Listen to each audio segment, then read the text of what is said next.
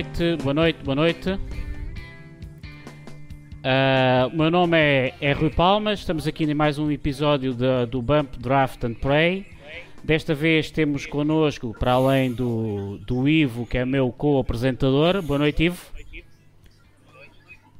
Temos também o, o Ricardo Ferreira, que é amplamente conhecido além destas, destas lises do, do Sim Racing. Boa noite, Ricardo. Olá, boa noite a todos. Um, bom, Ricardo, uh, boa noite. Uh, antes de mais, é um prazer uh, estares aqui neste, segundo, neste terceiro episódio. O primeiro também foi com, com o Paulo Honorato, depois tivemos o pessoal da Racar e agora é um prazer estar-te aqui. Prazer é todo meu. Agradecer também o convite. Ok. eu vou-te contar uma pequena história. porque nós já nos conhecemos, só que tu não sabes. Pois. Mas é assim, e vou contar isto pela primeira vez. Eu acho que já, já contei aqui ao pessoal da, da minha equipa, mas vou-te contar que tu não sabes.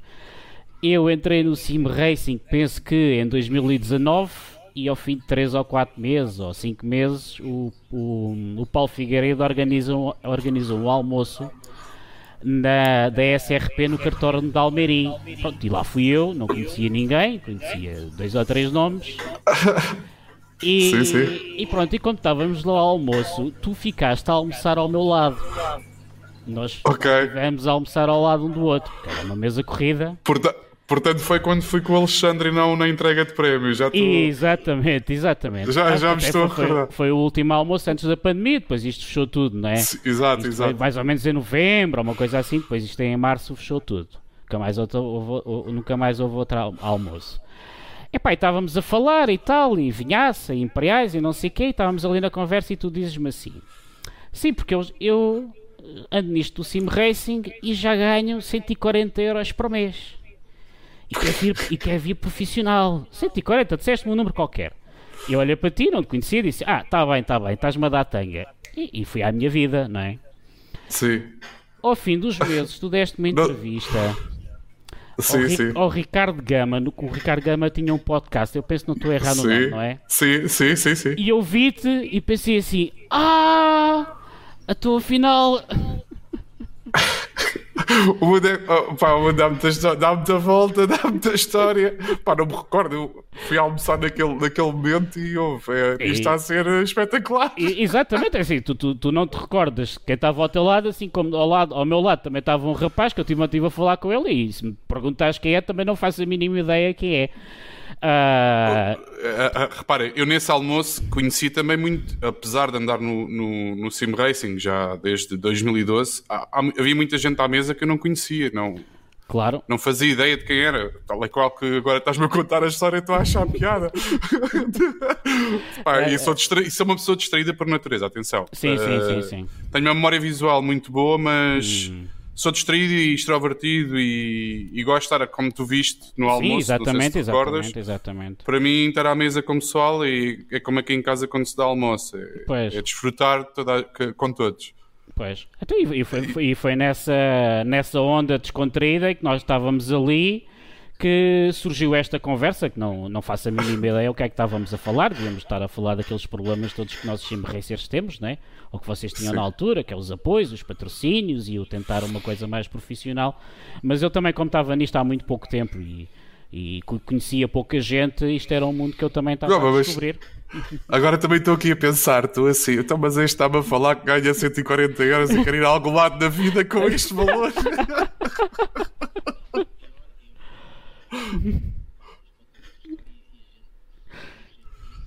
Mas espera, eu disse-lhe que queria ser profissional, correto? Eu penso que sim, era. Foi. Pá, não, eu, eu fixei foi o valor, ou 140 ou 240, agora também não faço a mínima Não, não, 250. Era, mas... eu, eu é. nunca ganhei 140. Uh, sempre ganhei... O primeiro contrato que tive foi 250 sim. euros mensais. Pois, pá, pá, então, se calhar já era, já era essa altura. Eu também digo uma coisa, eu disse 140 como podia dizer 150. Sim, sim, sim, sim, assim, obviamente, né? obviamente. Exatamente.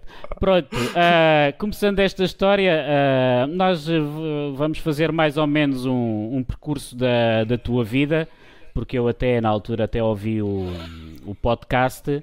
Uh, vamos fazer mais ou menos como é que começaste, que até é bom para quem, quem esteja agora a começar ou para o pessoal mais novo para estabelecer um paralelismo uh, e depois então vamos então a falar então, de projetos para o futuro. Uh, antes de mais, já queria dizer ao Paulo Honorato e ao Paulo Viegas que já estão ali no chat. Uh, boa noite, Paulo. Boa noite, Paulo Viegas, e obrigado por terem vindo. Uh, entretanto, basicamente, é, a pergunta que se faz é ah, como é que começaste no sim racing? Como é que estavas um dia descansado da vida a pensar noutra coisa qualquer, ou a praticar outro desporto, ou outro hobby, e de repente percebeste que havia hum, malta que se juntava online e corria uns com os outros? Ok. Um, eu fui, fui jogador de basquetebol e tive o privilégio de andar sempre nos campeonatos nacionais, uh, na formação sempre nas Final Fours, uh, praticamente todas, uh, quer, a nível, quer ao nível do Sul e, e depois a nível nacional.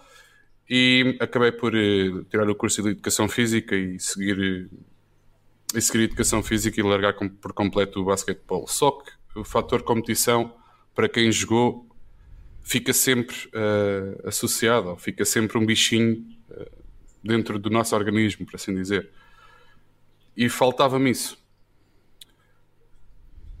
Já não me recordo se foi a minha mulher que me ofereceu, para ser honesto. Uh, Comprou-me o Gran Turismo Prologue com um volante que era o Driving Force GT.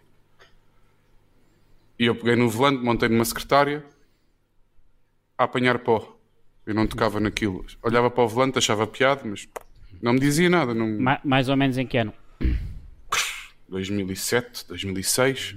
Acabei o curso mais ou menos em 2005, uh, 2006, por aí, juntei-me com a minha mulher, sim, 2006, 2007, não, pá, não me recordo. Foi quando na altura do lançamento do Prologue, do GT Prologue.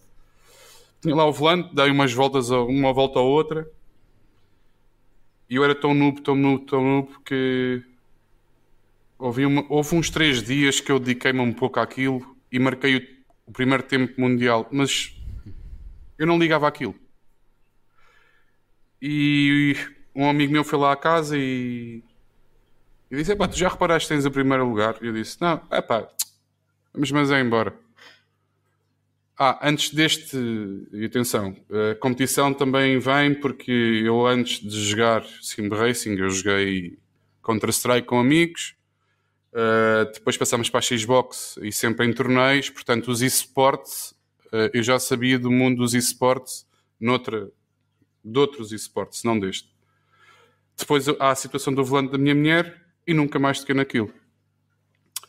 Entretanto, surge o convite de ir para Luanda. Eu vou para Luanda.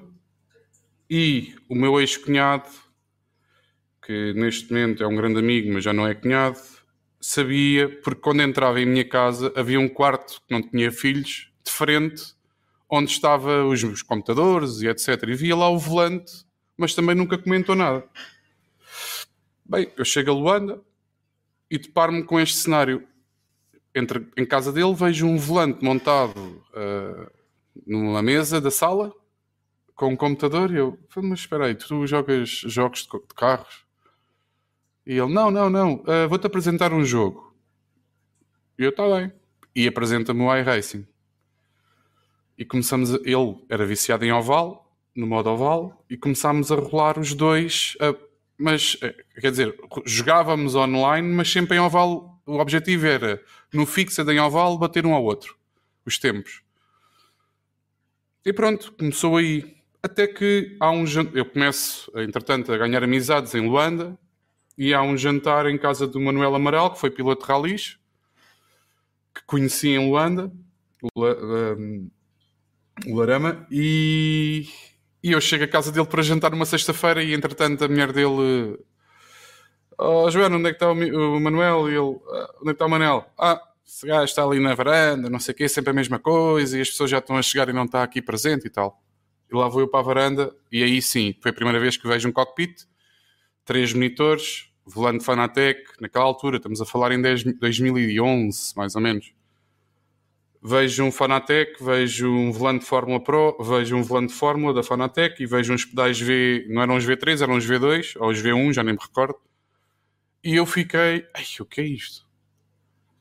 E entretanto, na palhaçada com ele, digo: Oh, oh Manuel, qual é que tá? Ah, estou aqui a treinar para um campeonato português. Pista, já não me lembro se era Nürburgring, era uma alemã. Eu sei que era uma alemã, mas não, não tenho a certeza. E eu, na brincadeira com ele, ah, posso conduzir? Claro que sim, não sei o quê, senta-te aqui. Eu disse: é pá, 10 voltas bato do tempo. E ele andava a lutar pelo campeonato na altura. É pá, se não foi a décima, foi para aí a oitava. E não foram, e não foi uma décima, nem duas, foi para aí três ou quatro, quase meio segundo. E ele, é pá, aí, faz lá essa T1.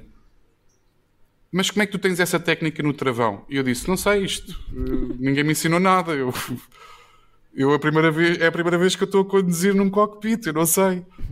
Bem, o Manuel ficou entusiasmado com aquilo e disse, pá, tens que entrar no campeonato. Sim. Para, para, pá, ti, isso...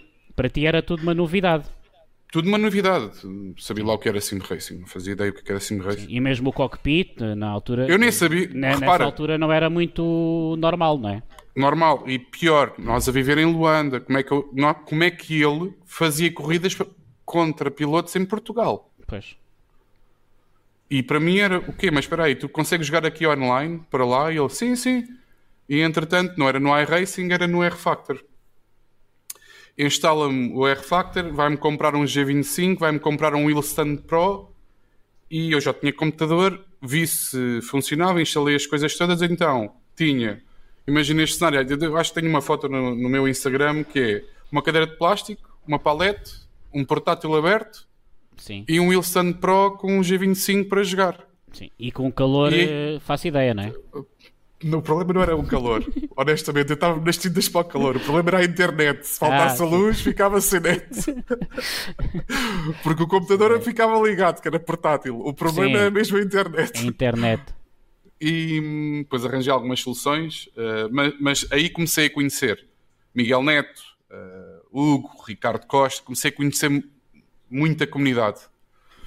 Só que quando cheguei também não, não foi chegar, ver e vencer. Cheguei no, prim no primeiro torneio e no, nesse já tinha arrancado, já ia para ir na segunda prova e lembro-me de fazer sempre P5, P4, P... andava ali no P5, P4. E depois disse: epá, para aí que eu estou a gostar disto, uh, iRacing, vou começar a andar no modo road.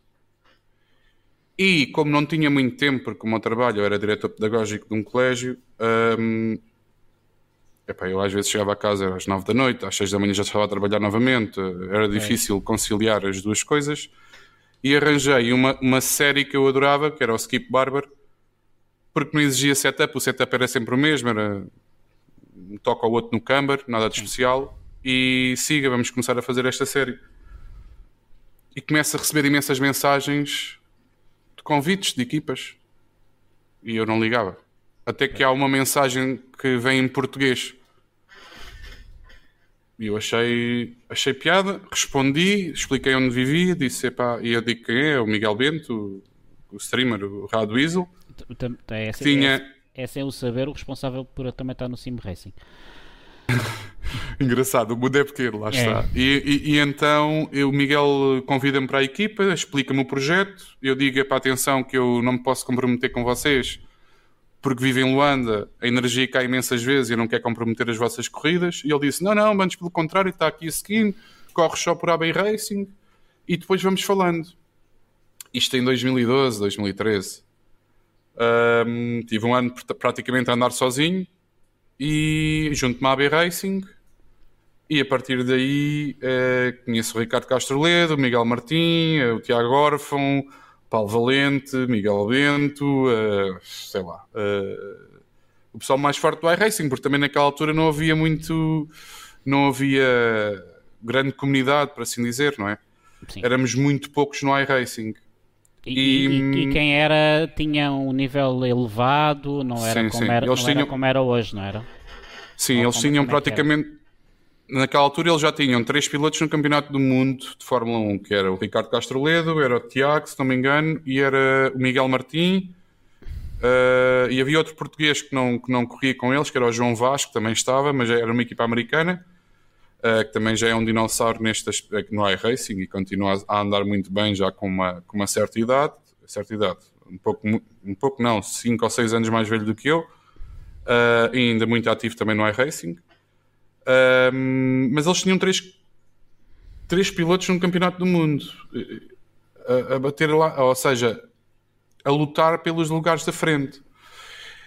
Epá, e aquilo, claro que eu também queria entrar ali, eu não queria andar cá atrás. Sim.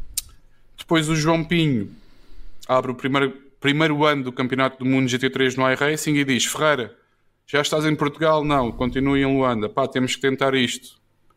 E tentamos a primeira qualificação e ficamos a duas posições de entrar no. Entravam, imagina, 40 ou 20, já não me recordo, e ficámos a duas posições de entrar fiquei frustrado, fiquei, eu sou competitivo, não, pá, fomos colocados muitas vezes fora em acidentes em que pá, foi uma pena naquele, naquele tempo. E mas foi bom para a minha evolução em primeiro lugar. E quando volto a Portugal uh, a minha mulher ia ter o meu segundo filho e eu digo ok, vou tirar um ano vinha de Luanda, tinha uns trocos vou, vou tirar um ano e vou pá, vou fazer o que eu quero. Estive lá seis anos fora, agora vou fazer o que eu quiser durante Sim. um ano para ajudar a Alexandra, minha mulher. E assim foi. Comecei a fazer tweets naquela altura, comecei a fazer vídeos no YouTube uh, e comecei a correr mais a sério. Comprei material e aí sim disse: opa, eu, eu vou arriscar nisto porque eu acredito realmente uh, no sim racing. Acho que vai ser o futuro. Porque o mercado na altura estava saturado, estava CS é o CS, apareceu mais tarde o League of Le oh, já estava, o League of Legends estava num topo muito alto e eu achava que pá, quando as pessoas entenderem este fenómeno, uh, isto aos pilotos, isto poderá ser uh, uh, poderá passar-se no virtual o que se passa no real. no real. E hoje em dia ainda continuo a acreditar nisso. Estamos a falar aqui, uh, 2016? Eu voltei em, 2000, eu voltei em 2015. 2015, ainda muito antes. Mas foi na transição de 2015-2016. Ok. Portanto, na altura... Eu, aí... não, eu ainda não estava ligado... Não, já estava já. Mas sim, mas na altura comentava-se que eh, podia ser o futuro, mas ainda dava muita gente a, a estudar, não é? Mesmo sim, e, sim, e depois repara, uh, e já, já contando a história por completo, sai da AB Racing por o Ricardo, o Ricardo Castro era a minha referência, sai para os Radicals, que na altura era uma equipa inglesa de topo. Estava o Mac Bakum, que hoje em dia está na Coanda, é um piloto que anda na frente, e o Ricardo salta e entretanto o Miguel Martins também salta e hum, passado aí uns seis meses esses pilotos mais rápidos dos Radicals têm ofertas de grandes equipas uh, que ainda hoje continuam.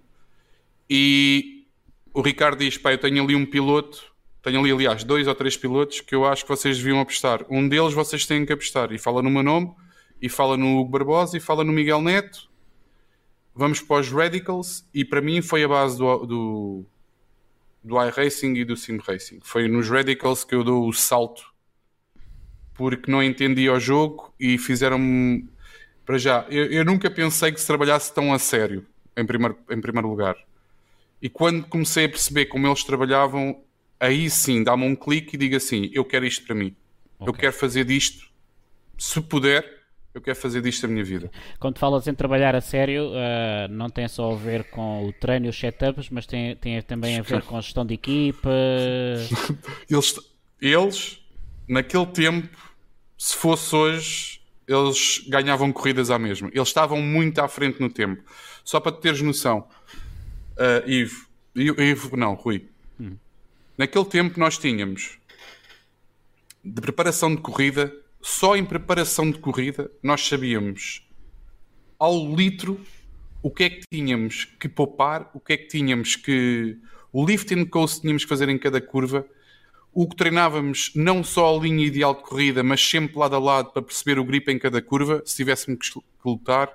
Tínhamos temperaturas red e blue, que era red no quente e blue no frio. E treinávamos tudo, tínhamos, sabíamos tudo, havia um documento Uh, imagina o Google Drive, como hoje há o Google Drive, havia uma plataforma em que eles escreviam, davam um toque no setup e escreviam o porquê de ter dado. Ok, não era só dar um cliquezinho e siga. Era não, não, eles explicavam tudo e, te, e, testa, e, não, e não, não se testava como hoje em dia, que é hoje em dia há muitas plataformas que te oferecem. E repara, naquele tempo não havia, não havia VRS, não havia PDS, não havia nada. Quer, quer, dizer que vocês. Uh... Tu chegavas a uma corrida e não sabias se a equipa Y estava um segundo ou dois mais rápido que tu. E vocês tinham não sabias. e vocês, a nível de setup, também tinham que partir, tinham que partir do, do zero. zero. Okay, do zero. Havia cá um PDS que, oh. ou um VRS não. que desse ali uma, uma base nós comparávamos com, com os pilotos todos no interior da equipa, não é? Não, não tínhamos referências de outras equipas, não, não havia isso. Aliás, escondia-se muito mais jogo para, para provocar surpresa. Pois. E daí uh, termos mais sucesso, porque naquele tempo eles trabalhavam muito bem.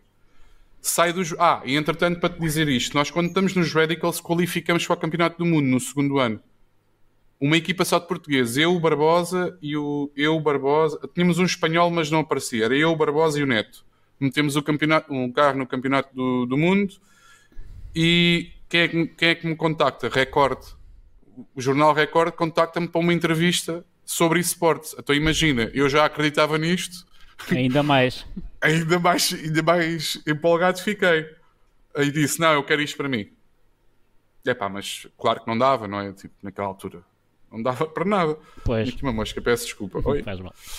E entretanto, uh, saímos de. Eu saio dos Radicals, porque depois o Ricardo sai e começam a sair pilotos, porque começamos a ser eh, contactados por várias equipas que davam, que ofereciam mais coisas. Imagina, naquele tempo conduzia só com, com as skins do carro e depois começou a aparecer: dou-te isto, dou-te aquilo, dou-te sponsor Trustmaster, dou-te sponsor, eh, dou-te t-shirts da equipa e, pá, e o pessoal começou a arrancar. Sim. Um, a equipa Me, mesmo, acabou, não acabou. Mesmo sem serem prémios monetários, era só aquele apoio não. ao volante, ao material, ao. Nem pensar. Ao reconhecimento, nem pensar. Qual assim. dinheiro? só. Nem pensar. Uh, acabo por ser convidado para uma equipa espanhola que era a Positive Sim Racing. Eu saio um, para participar no Campeonato Espanhol, que eu já tinha um Campeonato Espanhol muito forte. Uh, tive um ano mais ou menos, ou seis meses na Positive, e, e há um projeto que arranca a nível nacional, uh, que era os Sailors, uh, da Portuguese uh, Caravel, e, e, pá, e, vamos, e vamos para a frente. Gabriel Pereira, Ricardo Ferreira, Carlos Diegos, mas infelizmente as coisas não correram bem num evento especial. Eu hoje em dia estou mais, mais maduro, mas amoei um bocado porque eu sou muito justo e pá, eu, eu cometo erros, mas evito ao máximo queimar a minha, a minha imagem enquanto piloto. E, e pá, tive uma discussão na altura com um dos pilotos, uh, não vale a pena aqui estarmos a lavar roupa suja nem Sim. a dizer, porque isso não, não, não, não, não é chatear-nos, pronto. Sim, não, claro, eu, eu, acho, eu acho que ainda hoje acredito que aquele projeto, se não fosse aquele momento, Podia... tinha muitas pernas para andar. Sim, sim, sim. Porque nós estávamos. Apostámos num campeonato inglês que poucas equipas conseguiam, portuguesas conseguiam fazer isso e andar na frente nesse campeonato era, era algo que não se via. E andávamos. E ganhávamos e irritávamos os ingleses. Uh, foi muito bom, foi, foi bom passar uh, pelo, pelos Sailors, ganhei experiência uh, e saltamos. Ao, surge o convite da Zenit, que é uma equipa espanhola que ainda hoje continua, e eu e o Diego saltamos para a Zenit, passado seis meses, de, de seis meses, um ano dos Sailors, e fiquei na Zenit uh, um ano, sim, um ano. Sim. E de todos os que começaram, o Carlos Diegues foi um dos que tem acompanhado sempre nestes primeiros anos? Sim, o Carlos, o Carlos, entre aspas, foi a primeira pessoa que eu conheci com um direct drive e a conversa surgiu através do, do Gabriel. O Gabriel, quando me forma os sailors, diz: Pá, tens que ir à casa do Carlos porque ele já tem um direct drive. E eu fui lá testar e disse: Ok, pronto, já te vou ter que gastar dinheiro. Pois. Estamos a falar em 2017, 2016, 2017, 2016, Sim. 2017, por aí. E hum, investi no Direct Drive uh, porque o Carlos tinha e eu adorei conduzir com um DD. E na altura, e na altura também era. Ma... Sim, era mil, eu ainda me lembro dos valores, 1800 euros paguei eu. Pouca, pouca gente tinha na altura. Sem volante, sem sim, volante. Sim, sim, sim, sim, sim. E, e recordo-me disto. Uh, isto é verdade, Rui. Uh, eu tinha uma base V2, troco a base V2 e vou para o DD, né? Depois de conduzir em casa do, do Diegues. Adapto o volante de fórmula da Fanatec, encaixo no, no DD e siga para a pista. Meio segundo mais lento.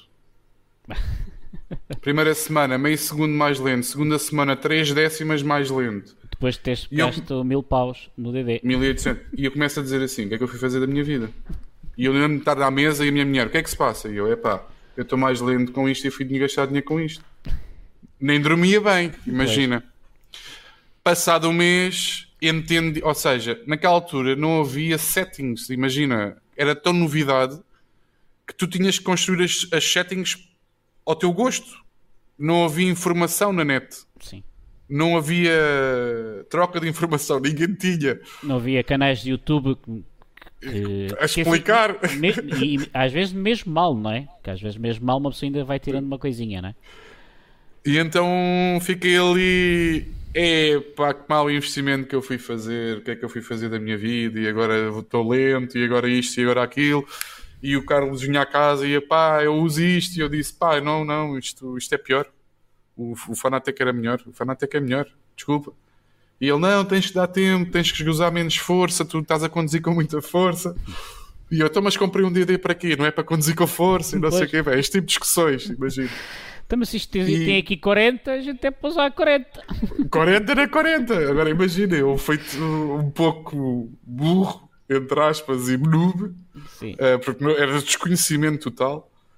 É pá, pouco e pouco comecei a dar toques e a perceber o que é que, o que, é que realmente o volante oferecia.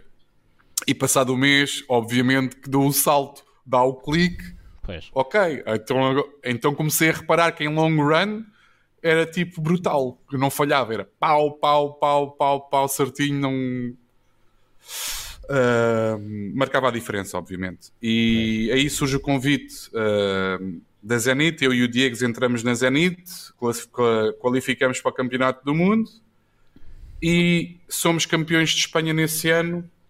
Epá, e eu viro-me para. Ah, senti que o CEO da equipa não tinha noção do potencial que a equipa realmente tinha, em primeiro lugar. E vou ter com o Vitor e digo assim: Ó oh, Vitor, olha lá. Epá, nós somos campeões de Espanha se aquela equipa que anda lá em P6 ou P7 tem patrocínios, como é que nós não temos? Pois. É pá, vamos pedir. E lá, ah, tal, vou fazer isso e não sei o quê. Mas imagina, eu falo com ele em. Nós somos campeões em junho. Eu vou falar, eu vou fazer e não sei o quê, mas queres ajuda? Vamos dos dois. Ou eu, eu tento ajudar-te no projeto ou na apresentação, discutimos. Sim. É pá, o Ricardo agora não tenho tempo, porque ele tinha um bar. Em, ele vive em Barcelona e tinha um bar e disse: pá, Ricardo, não tenho tempo estou sempre a sair do bar às 4 e 5 da manhã, pá, e depois no dia seguinte quero é descansar, e eu disse, é pá, ó Vitor, olha, é assim, vou, vou, ser, vou, vou ser mais honesto uh, contigo. Se tu não fazes nada pela equipa, eu sou o primeiro a saltar fora. Pois. Porque amigos, amigos, é... mas acho que isto tem potencial para tu seres maior. Tu não queres, epá, as minhas ideias são contra as, as tuas, não, não é nada contra ti. Eu quero mais para mim. E ele é pá, Ricardo, não saias, por favor, eu vou resolver isso. Eu estás-me a dizer isso há seis meses e não fazes nada, não te mexes. E, e entretanto, uh, surge o convite da Odox, outra equipa espanhola, Samsung, hum. patrocinados pela Samsung, por isto, por aquilo, melhor piloto espanhol na equipa. E ele é que vem falar comigo: Ferreira, sempre gostei de ti, por favor, junta-te a nós.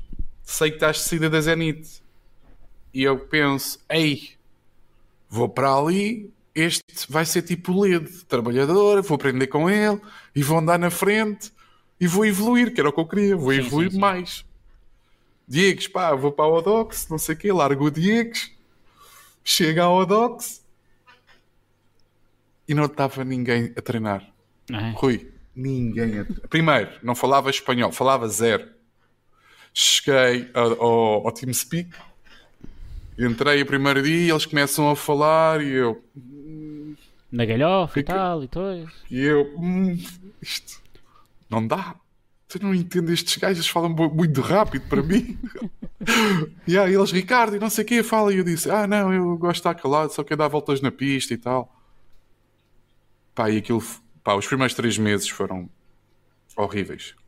Pá, confesso que foi, foi a pior escolha que eu fiz na minha vida. Sim. Ainda hoje assumo isso. Acho que foi a pior escolha de equipa que eu fiz. Porque para já, quer dizer, não foi a pior escolha, porque graças a eles hoje falo espanhol, ou tento falar, ou falo portunhol e percebem. Houve ali três meses que eu andei completamente perdido. Primeiro, o Sicília não é piloto. O Sicília tem um talento que eu nunca, nunca vi ninguém na vida. Nunca. Seja no real ou no virtual. Que é, não treina, chega e ganha. É. Mas é eventos ao vivo, pega num carro ao vivo. Para teres noção, ele, nós apurarmos para, para Leipzig, ele pega no Porsche no circuito e quase que dá bump no instrutor, a dizer acelera com isso que estás muito lento. E eu olhar para ele para os pés e a ver ele a travar com, com o esquerdo e eu, pá, mas ó Cecília, estás a travar com o esquerdo? Ah, é como se estivesse no sim racing. Então, mas isso não te faz confusão? Não, não me faz nada confusão. Isto é, este gajo tem que acelerar. Está a nevar, ele está cheio de medo. Ele canta, mas é para, com, com o carro, pá. E depois há um vídeo que eu tenho isso até que o gajo a cantar Domingueiro, Domingueiro, anda com isso e papá. o, aquele puto é um, tem um talento que eu pá, nunca vi. Nunca vi ninguém ao vivo conduzir como ele, chegar, tirar o casaco, sentar-se com uns sapatos de bico e calçar toda a gente em meio segundo. Eu nunca vi isto, só vejo o Sicília a fazer isto. É, é um puto que tem um talento que, que para mim é fora de normal. Ahm, mas ao contrário do que eu pensava, que ia evoluir com ele, chega- chegas para treinar, para trocar ideias e o Sicília, é pá, ó Ferreira, eu ah, passa-me um setup que eu chego à corrida e saco pole position. Pá, ó ó, Rui, mas isto, E era assim. espera, isto apuramento para o campeonato do mundo. Pá, eu preocupado, eu sou competitivo, gosto de treinar, gosto de perceber as coisas e não tinha ninguém na equipa. Pois. Falo com o CEO da equipa. Pá, então o Cecílio não aparece aos treinos. E ele, o Xavi, a Xavi, tu, ah, não te preocupes. Treina que amanhã a gente faz P4 para a frente. E eu, ah, pá, aquilo houve uma confusão tremenda. Bem, se corrida sábado de manhã às 9, aquilo tinhas três apuramentos. Tinhas que marcar pontos, mas tinhas, imagina, sábado de manhã, sábado à tarde, sábado, e domingo à, à tarde. Chegamos à primeira corrida. Chego ao Discord, ao TeamSpeak às 8 da manhã, corrida era às 9 ou às um quarto para as 8. Fui tomar café, fui dar, fazer ativação e não sei o quê, para estar fresquinho, aquecer e tal, ali meia hora antes. E eu começo a ver, então o Sicília, caraças. Chave, o Sicília. Espera aí, espera aí. Isto, pá, estamos a falar 8h40, pá aí. 8h40, a corrida às 9 qualificação às 9, né? 10 minutos ou duas voltas e começa a corrida. 8h40, a Cecilina não está no, no TeamSpeak. E Eu, ai, o caraças. Começa a ouvir o gajo a falar no TeamSpeak. Tu, tu ainda estás a dormir, meu. Levanta-te lá, vai lavar a cara e vem, vem correr. o gajo... Pá, eu não, eu não esqueço isto. O gajo chega 8h55 com aquela voz... Ah, bom dia, buenos dias, Ferreira. E eu, Fónix, opa, vamos sair da frente, vamos. Este gajo a dar uma volta e agora como é que é? Liga ao computador, já nem dá uma volta, vai direto para Quali e me diz assim: Ferreira, qual é o setup de Quali? E eu, pai, eu fiz isto e enviei. E eu pensar assim: então, mas este gajo não dá uma volta no setup, Roda Atlanta, não dá uma volta no setup e o outro está-me a dizer que a gente é P4 para a frente. Pá, eu, aí começo-me a assustar. Aí, epá, porque eu levo as coisas a sério e não gosto de andar a brincar. Ele sai da box com o meu setup, chega antes da bus stop, trava, faz a bus stop a meio gás, carrega no escape, volta a sair da box e saca polo. E saca polo, e pior, ele saca polo por 3 ou 4 décimas aos outros e falha uma curva redonda. Tipo, ele ganhava ali mais, quase um segundo aos outros. Sim. Pá, e eu aí digo assim, Fónix, o que é isto? E depois, claro, começa a corrida, não treinou, não, não treinou nada. Em race pace estava, a partir daí da décima volta, começava a ficar mais lento. E começava a refilar e envolvia-se em toques e não sei o quê. E... Pá, porque é um gajo extremamente também competitivo, mas não treina. Não... Pois. E depois também não gosta de ser ultrapassado.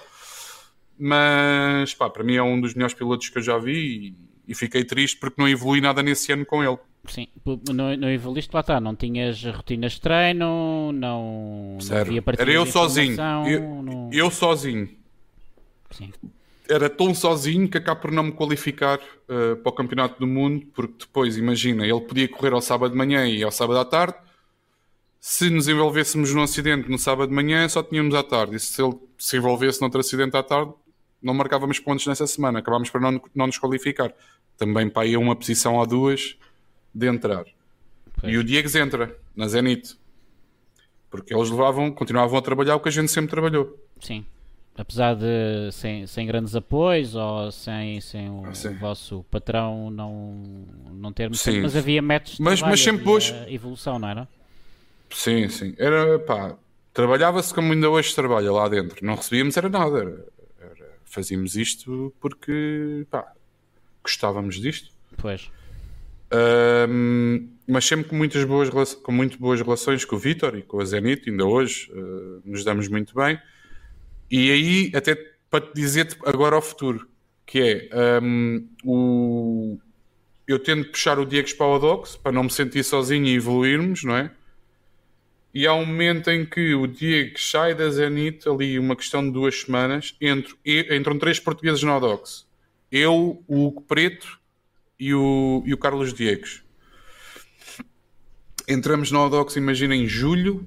Em setembro, o Volters, que era piloto da Zenit, que tinha trabalhado com o, o Diegues e que toda a gente na equipa falava do Ferreira, uh, vem ter connosco e diz assim: Vocês saiam da Odox. Pá, estamos a falar de um puto de 18 anos da República Dominicana, Dominicana que vive em Miami. Pois um, um puto 18 anos, velho, sai daí. E eu, ah? Sai daí. Despete já hoje. E eu, despeço-me já hoje, não estou a perceber este gajo. Ah, oh, oh Diegues, diz ao Ferreira para sair da equipa e tu também sais. Epá, imagina, tinha acabado de convidar o Diegues a entrar na equipa e o Hugo Preto. Já, o tinha, pá, já, já... já, já tinhas deixado o Diegues na outra equipa. E eu vou ter com o Xavi pá, uma pessoa dá a cara, não é? Ó oh, Chave, olha lá. Está aqui a acontecer uma situação que não estou a perceber o que é, mas está-me a pedir para sair da equipa do Odox para ser eh, convidado para um projeto. Eu não sei o que é. E ele disse, ah Ferreira, mas tu achas que é um projeto como o nosso ou um projeto que tem pernas para andar ou algo uh, mais profissional? E eu, obviamente que é mais profissional. E o Xavi sempre me viu a trabalhar e disse, pá não, este, ele leva mesmo isto a sério. Ferreira, vai à tua vida. Fazem um anúncio, Ferreira fora, Diegues fora, o que preto fica, mas o coitado, o que ficou lá um mês e depois, como a gente não estava, também arrancou. Pois. E o Odox acaba por quase morrer. E nós estamos sem equipa e eu começo a ver o tempo a passar, um mês, dois meses, e eu, Diegues, e ele, calma, o puto disse para a gente ter calma. E o projeto nunca mais arrancava. Nada, e eu, a gente a fazer corridas aí na net e não sei o quê, e eu a ver o tempo a passar, e eu também não tenho equipa, e, ah, e várias equipas a convidarem não é? Tu mal é. sais, começa a chover ofertas. Sim, porque os boatos correm depressa, não é? Ah, basta fazeres o um anúncio qualquer nas redes sociais. Ainda hoje é assim, mas uh, já naquele tempo era assim: dizes, ah, eu saí da tal equipa, pronto. As espanholas então, com os eventos todos que já fiz ao vivo em Espanha, era fácil pegarem. Um, marca, o Walters marca uma reunião e vem um, um francês falar comigo. E começa a falar não sei quê, Olivier Pani, piloto de Fórmula 1, vai formar uma equipa, tenho um prazer em, em convidar-te para entrar no projeto e não sei o quê, e o teu contrato é um valor é este. E eu, desculpa. E ele, é isso, é isso. Tipo, estou-te a convidar para um projeto, o CEO da equipa é o Olivier Pani, Uh, o projeto chama-se AAA e está aqui o teu primeiro contrato. Vê lá se aceitas, se aceitares, assina e devolve-me. Ou então vê alguma cláusula que não aceites e comenta comigo que é para a gente alterar ou tu dizeres o que é melhor. Está bem, fala com o teu advogado. Advogado? Advogado, piloto, ex-piloto de Fórmula 1, aquilo ao início foi um choque, não é? E ficas contente, mas ficas assustado. Espera aí que isto já não é brincar. Sim. Eu passo o contrato ao meu, No, ao meu no- cunhado. no fundo, no fundo, aquilo que tu sempre quiseste estava-se a realizar, mas estavas um bocado também apre- apreensivo. a- apreensivo. Eu passo o contrato ao, ao, ao meu cunhado, ele lê e diz assim: pá, Ricardo, olha que isto não é brincar, né? Toma atenção que este contrato não é brincadeira. Tipo, algum dia que te chateis, podes ter problemas. E eu. Pá, mas achas bom? Eu acho que é claro para as duas partes. Pá, não, não há nada a dizer. Não há rasteiras, não. Pá, e, e aí foi assim a rampa de lançamento, primeiro contrato, AAA, bom trabalho, correu bem, a equipa cresceu. Da AAA, o, o Roman Grosjean investe com, ou vai falar com, com o Olivier Pani, saca os pilotos, os putos, os melhores, pá, e forma o projeto dele e convida-me para o projeto. Isto, é- acho que pouca gente sabe disto. Eu faço duas corridas ou três com o Roman, eu dei, dei coaching ao Roman na altura, eh, quando ele se iniciou mesmo e ele pediu-me ajuda para, para hum, formar a equipa. E eu, claro que sim, porra. Ah, pensava eu até que já estava dentro da R8. Mas o- na R8 os pilotos vão para a R8, tinham direito a pá, montes de coisas: computador, monitores, DD, volante, pedais, tinha direito a tudo. Tudo o que era cockpit, eles tinham direito. Pá, e eu estava a trabalhar para a R8 a fazer tudo, setups, a dar coaching, a fazer, fizemos P4 na, em Le Mans em 2020, com o pior carro, pá, foi o setup, fui eu que trabalhei com os engenheiros da, da, da Fórmula 1, do Romain. Ahm, com isto não trabalhei, eu enviei a telemetria e eles disseram o que é que eu tinha que alterar, que era um toque nas molas, só isto. Sim. E o Romain, pá, foi um prazer trabalhar ali. E eu percebo, e eu até comentei isso com o Romain, disse, Romain, pá, dizes que eu vou para aí, eu não vou. O, o, o Stefan parece que não gosta de mim, eu também compreendo isso. E, e, sinceramente, se eu tivesse a, a apostar num projeto de esportes, não era num gajo de 40 anos que eu ia apostar Pois. mas poderia tê-lo para dar na cabeça dos putos. E calei-me. Epá, o Roman mandou-me computador, que é da Predator, tenho aqui, e mandou-me várias coisas, ofereceu-me, quando ele foi correr a, a Portimão, bilhetes a mim e à minha mulher, de cortesia, fui ter com ele ao hotel, pá, foi tudo espetacular, é uma pessoa que que eu envio uma mensagem agora e se ele estiver online ele responde. Uh, queria uma amizade com o Roman, que, pá, que é uma pessoa que eu, que eu, em primeiro lugar, adoro. Pois. Um, acaba por ser, neste momento, é mais novo do que eu, mas tipo um ídolo, não é? Porque acredita nos mesmos, no- acredita que se calhar nos esportes poderá passar o futuro. Daí ele estar a investir e, te- e temos praticamente as mesmas ideias. Eu não tenho é o dinheiro que ele tem, obviamente. Claro, exatamente. Um, e pronto, acabo por não entrar na, na R8 e a AAA, depois dos pilotos irem para, para a R8, uh, começa a ficar tóxica. Uh, há uma entrada de alguns pilotos que. que- Então, na, na altura que nós nos conhecemos, então, naquele famoso almoço, tu estavas na Triple L em 2018, 19. Isso mais ou menos para Exatamente. cronológica para isso. devia, estar no, devia estar no primeiro ano da AAA e no segundo ano as coisas correm mal. E eu vou ter com o Stefan, que era o CEO das duas equipas, da AAA e da, da R8, e digo: Stefan, olha, eu, uh, com todo o respeito tenho por ti, quero sair. Mas porquê é que queres sair? E eu expliquei-lhe: olha, ele já correu com o Diegos, agora está a meter os franceses todos, implica comigo a toda a hora. Pá, eu não me sinto bem na equipa, quero saltar fora, é fácil. Tu não te chateias, eu não me chateio. E ele disse: puto, ficas quietinho no teu canto, vais ter o contrato até março e eu venho falar contigo em março. E eu, hã? Em março fica quieto, ficas aqui, corres por AAA quando ele diz para tu correres. Ele, o manager. Pois. E tu corres. Perguntas hora e dia. E tu corres. E recebes o teu salário. E em março eu venho ter contigo. Mas o que é que queres dizer com isso? Depois falamos. Uh, eu ajudei muito o Stefan. Uh, como tenho mais experiência dentro de equipas, como passei por várias equipas, eu disse Stefan, ele era na altura o CEO da equipa, disse Stefan, toma atenção a isto, a isto e isto. Ele inicialmente não entendia as minhas palavras, pensava, oh, oh, oh, oh, oh, Pois. Mas, então, mas espera aí, este, este, quer, este sabe mais do que eu e quer fazer ele o meu papel porque ele vê e eu não vejo. Sentiu-se ameaçado. Pois. Mas com o tempo ele começou a perceber que eu era o amigo dele dentro da equipa. Porque os conceitos que davas era baseado também na tua experiência de há muitos anos. Passada, de gestão, passada, sim. De, de, de, recursos humanos, vada. Ele quando começou a perceber que eu o ajudava, deve ter pensado, ok, então também te quero ajudar. E, e é quando conhece estes dois uh, investidores que criaram a Arnold que foram ter com ele e disse, pá, iRacing, tenho a pessoa ideal para vocês. Eu apresento, vocês veem se gostam, se gostarem, para mim, não mexe. E acabei por conhecer o Tom e o Kurt. Uh, dois, são, um é o dono do Rouge, do, dos cockpits uh, que acho que não sei se vocês conhecem, está, está presente num dos patrocinadores aí sim, de um sim, campeonato. É, é, um dos teus patrocinadores. Uh, não, não é meu.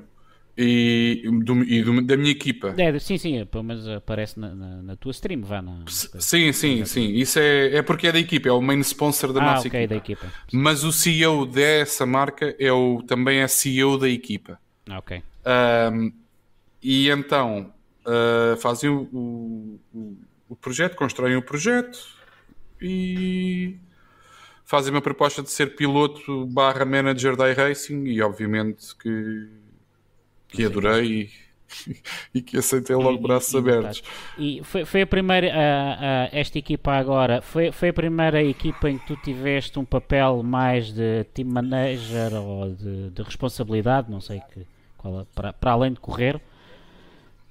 Sim, Aí envolve outro trabalho que, que tens, tens de ter sorte, porque tu é que contratas, tu é que, que fazes o teu roster e as coisas podem correr mal. Sim. Uh, tens que assumir responsabilidades. Tens, um, tens que assumir responsabilidades, e principalmente pelos resultados, não é? Tem, há dinheiro envolvido, os pilotos têm um contrato. É, isto não é fácil gerir, não é, não é fácil gerir pessoas, em primeiro lugar. Uh, e, e, gerir pilotos com os seus feitios e com, com as suas vidas, porque isto é um part-time, não acaba é. por ser, não tem salários de profissional, uh, é difícil gerir, sim.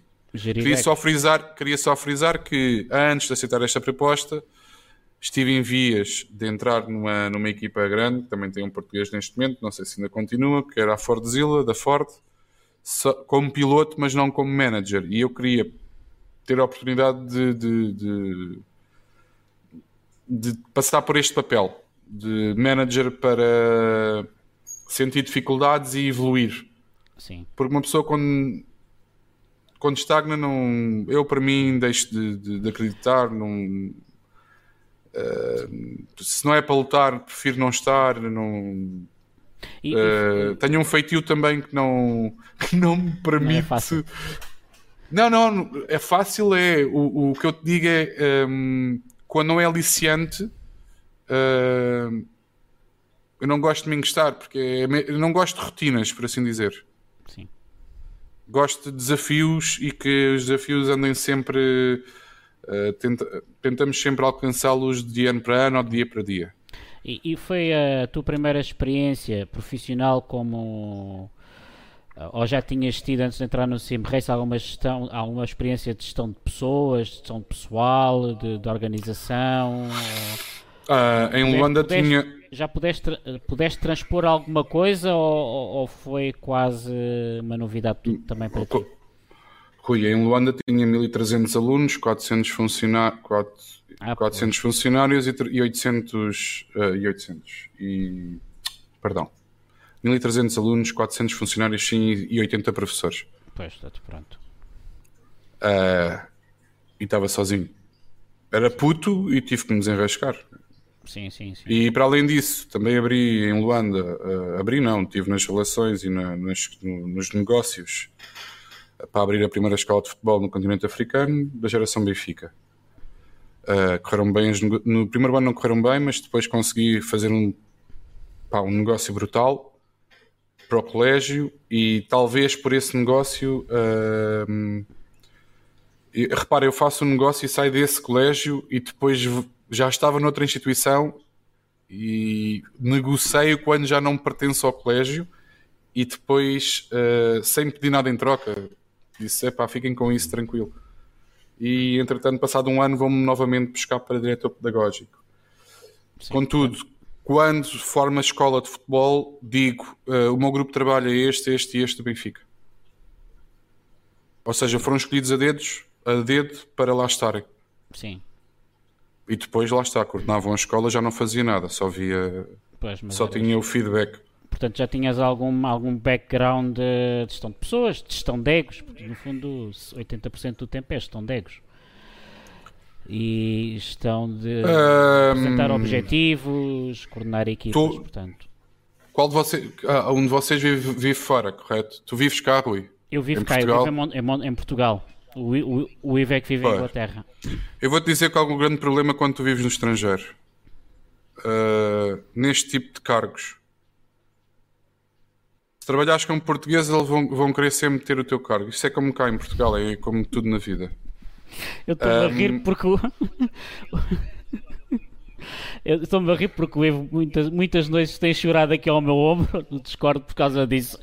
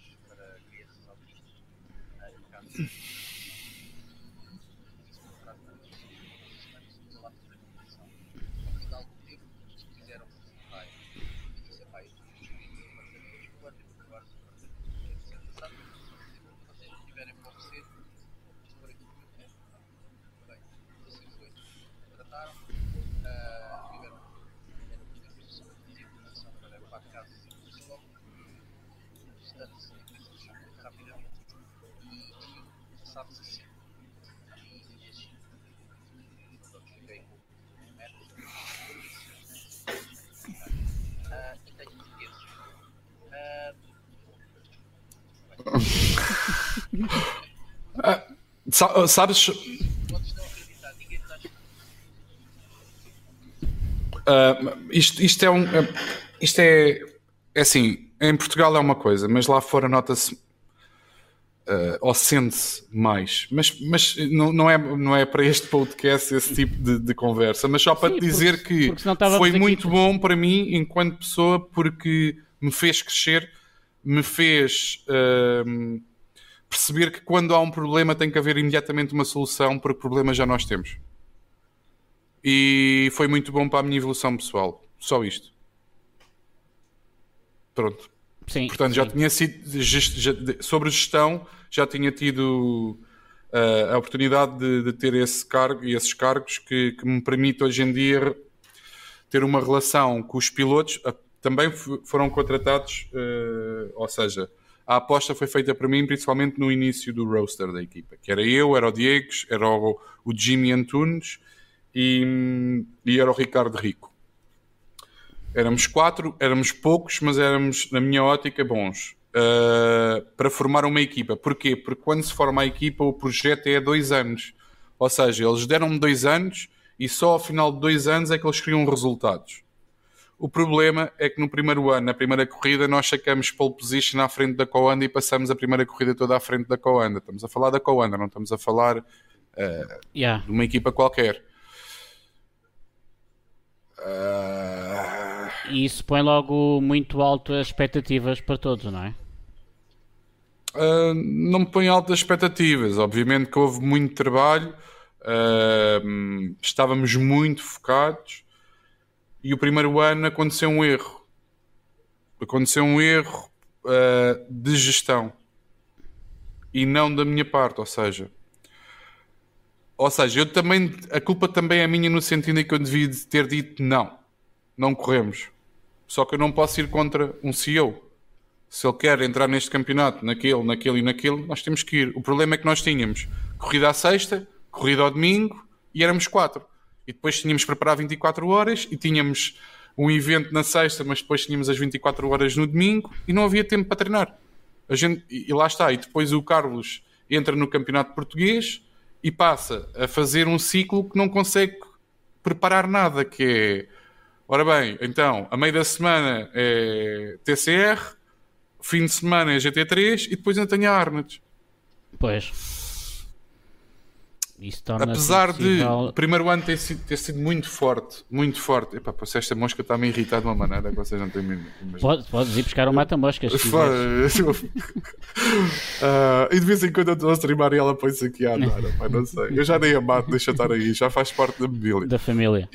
Isso. E entretanto, o erro foi, sim, foi o acumular de campeonatos, uh, foi termos muitos Quer dizer, tivemos muitos bons resultados no primeiro ano.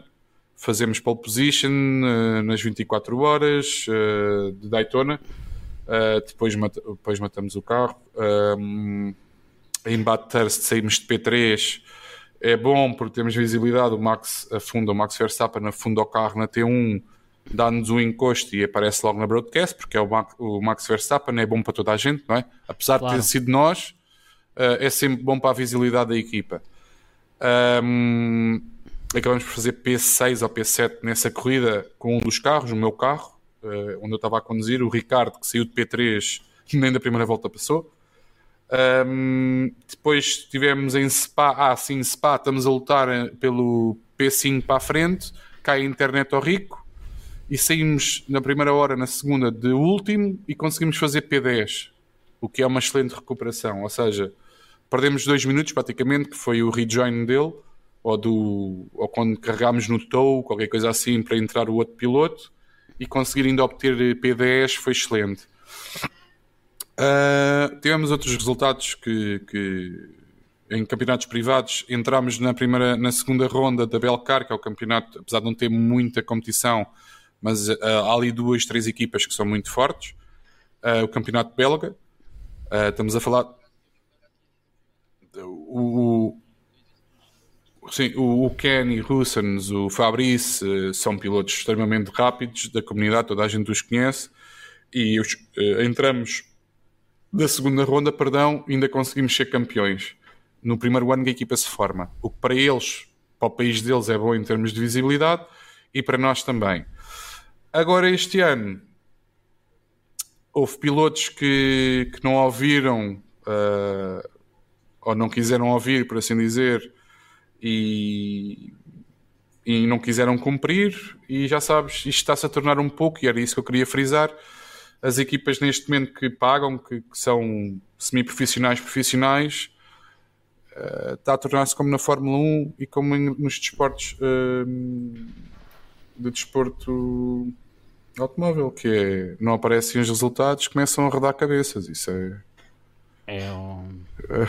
Isto é tão simples como. Ou seja, uh, o futuro é não há resultados, troca pilotos, troca manager, troca o engenheiro, troca tudo. Pois. E eu acho que o sentido vai ser esse no futuro. Uhum. Uh, portanto, estou a chegar ao final do segundo ano de Arnett. Uh, eu presumo que eles querem continuar mas eu não posso dar uma certeza enquanto não ouvir a proposta do lado deles. É, isto, é, isto é assim. Isto é, presumo que é em maio que termina o contrato do segundo ano e, e pronto. E, e, e uh, tem que se pensar noutras coisas. Ok. Um, agora diz mais ou menos uh, assim, como é, como é que foi o teu balanço uh, pessoal, de, embora da equipe tu acabaste de, de fazer, este balanço pessoal de 2000, 2022? Uh, em termos pessoais, foi um ano horrível. Eu tive uns problemas pessoais uh, graves, não de saúde, de saúde, perdão, mas não comigo, um, que envolveram, uh, envolveu-se no meu trabalho Uh, muitas vezes, e isso dar uma palavra da preço a uh, que foram espetaculares. Eu expliquei a situação e, hum, e, basicamente eles não me quiseram despedir, ou pelo menos fazer um, uma paragem em termos de, de receber o vencimento. Disseram: não, não, tu resolves a tua vida. Eu já passei por isso uh, e sei bem o que é que estás a sentir, portanto, nem pensar, continuas aqui. Em termos pessoais, foi o pior ano em termos de esportes, um, por esses motivos. Em termos de equipa, eu acho que participámos dos maiores campeonatos na VCO. Ah, há um momento em que sim, que eu fiquei bastante contente, que é na VCO e a primeira vez que entramos nas meias finais, que aquilo é um campeonato de equipas, uh, nos vários simuladores, em que tu vais, imagina, tens a primeira ronda, tu corres e depois vamos passando, passando, passando. É tipo eliminação direta de, equipa, de equipas. É os resultados de três pilotos em três corridas diferentes, mas é os pontos a contar pela equipa. É um formato engraçado. E, e acabo por fazer a melhor, a melhor prova que a equipa fez este ano foi quando precisamente eles disseram Ferreira vai, vai correr eu corro e tenho e conseguimos apurar-nos. Não é que eu tivesse feito os melhores resultados. A questão é que eu dentro da equipa tu fazes assim, tu fazes assim, estava a geri-los e corre bem. E aquilo é um campeonato que depois dá jeito à equipa, porque tu vais ganhando dinheiro. Quanto mais passas, mais dinheiro entra. Não quero que seja, não é grandes quantidades, mas é bom para a equipa e para a visibilidade. Sim, sim, sim. O futuro da equipa está assegurado por um contrato, mas uh, quanto mais entrar, melhor, não é? melhor. Uh, até porque é muito difícil eles terem retorno uh, em campeonatos, porque, como deves calcular, os pilotos são semi-profissionais, não são profissionais, e tens equipas já com lanes, houses montadas, no caso da Apex, Coanda, Redline, Redline nem sei se tem, mas estas duas equipas para mim, Altos na Austrália, e algumas que agora não me está, não me está a vir à ideia, mas estão a trabalhar 24 sobre 24 para isto. Portanto, Sim. é difícil bater essas equipas, até porque contratam logo os pilotos com contratos muito altos e, e obviamente que esses sim, uh, e temos que ser honestos e sinceros, é que acabam por ganhar esses torneios todos e ficar com o dinheiro do lado deles, devido ao investimento também que fizeram e que estão a fazer. Claro. Uh, mas isto há espaço para todos uh, foi, foi precisamente o que eu expliquei uh, à equipa e era um dos objetivos era ser a melhor no seu país. E esse objetivo presumo que está alcançado. Um, e a Arnades hoje em dia na Bélgica só sai artigos da Arnades. A Arnades tem provavelmente o, o, o, dinossauro em Portugal, portanto as pessoas promoverem em stream sabem quem é a Arnades. Uh, o Rubilar está, na, está no, no Chile, sabem quem é a Arnett, uh, e, é, e, passa por aí. Temos o, o David que já é um piloto que, que, mais tarde, e o Adam, que vem de, outra, de outro simulador, que são os dois da Hungria, e lá está, também já se sabe o que é que é a Arnett. E temos tido alguns. O David agora teve em. Teve num campeonato ao vivo no Mónaco, fez P3, uh, o que é muito bom para nós. Um, mas em termos de eventos especiais, eu falo apenas no iRacing porque é a minha secção. Pois. Não foi um bom ano para a Arnett porque eu honestamente esperava mais em termos de resultados. Se um ano tu fazes P10, no ano seguinte quer mais. Sim. Apesar de termos feito P6 ou P7 em, em, em Spa, uh, acho que foi o único resultado bom em aquela passagem da VCO. De resto, não foi bom. Foi um ano. Não, Temos não, um campeão nacional no, nos, nos, campeonatos da Federação, o Nuno Henriques. Infelizmente, o por motivos profissionais vai ter que deixar o Sim Racing. Uh, já fez o, o anúncio e tudo. O Hugo Preto? Não. O Nuno Henriques. O Nuno ah, Henriques foi campeão, foi campeão com o Ricardo Castro Ledo. Ah, sim. Uh, então, o Nuno que vai que... deixar o Sim Racing? Sim, sim, ah, sim. Okay. O Nuno, infelizmente. Não sabia. Uh, ele, ele, vai estar ativo, mas não vai estar uh, ao, mais alto nível. Uh, ao mais alto nível, porque eu acabei por contratar o Nuno para, para a Arnold. Uh, porque eu acredito no trabalho do Nuno e acho que é um piloto, é um dos melhores pilotos com quem eu já trabalhei em termos de teammate. Pode não ter o pace, mas tem outras valias. Um, e é, é um ano que para mim é para esquecer em termos pessoais Sim. e de equipa, claramente começámos muito bem no primeiro ano Lembro-me que a Urano, a Urano, por exemplo, que é uma equipa onde está um dos portugueses, uh, começa mal e agora está muito bem e nós estamos mal. Pois.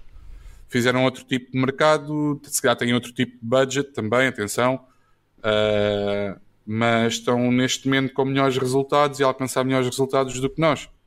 E em certa parte, por vezes, queres contratar e não consegues. Porque lá está, uh, começam a aparecer mais equipas e mais, e, e, e mais, mais dinheiro no meio e às vezes não, não se consegue ir a todo lado, não é?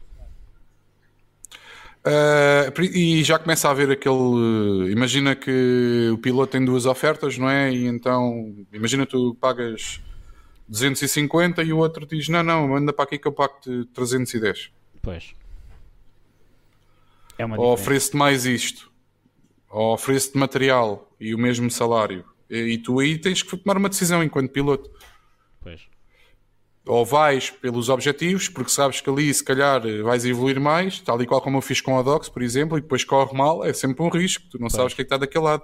Sim. Tens neste hoje em dia acho que já há muita informação, já tu podes perguntar, imagina, vou para aquela equipa, sei que está ali aquele piloto, aquele e aquele, e perguntas a alguém que já correu com ele, e lá, ele é bom teammate, não é? Como é que é o ambiente? É pá, cuidado, pronto, então eu vou pois. para outro lado. Okay. E, e, e no, no, teu nível, uh, eu agora tenho esse, tenho eu, como disse, como disse há pouco, eu voltei à Twitch uh, na passada, na passada segunda-feira, e, e, tenho assistido às tuas streams de, de manhã e no teu nível uh, quem ali anda, o Pablo, tu e os outros pilotos com, que andam ali contigo, vocês já aqui, aqui, como é que é o top split? Vocês já se conhecem digamos que conheces mais de metade da malta que, que ali aparece ou com certeza não é como nós que que andamos ali no, no 1000K que não conhecemos ninguém, não é?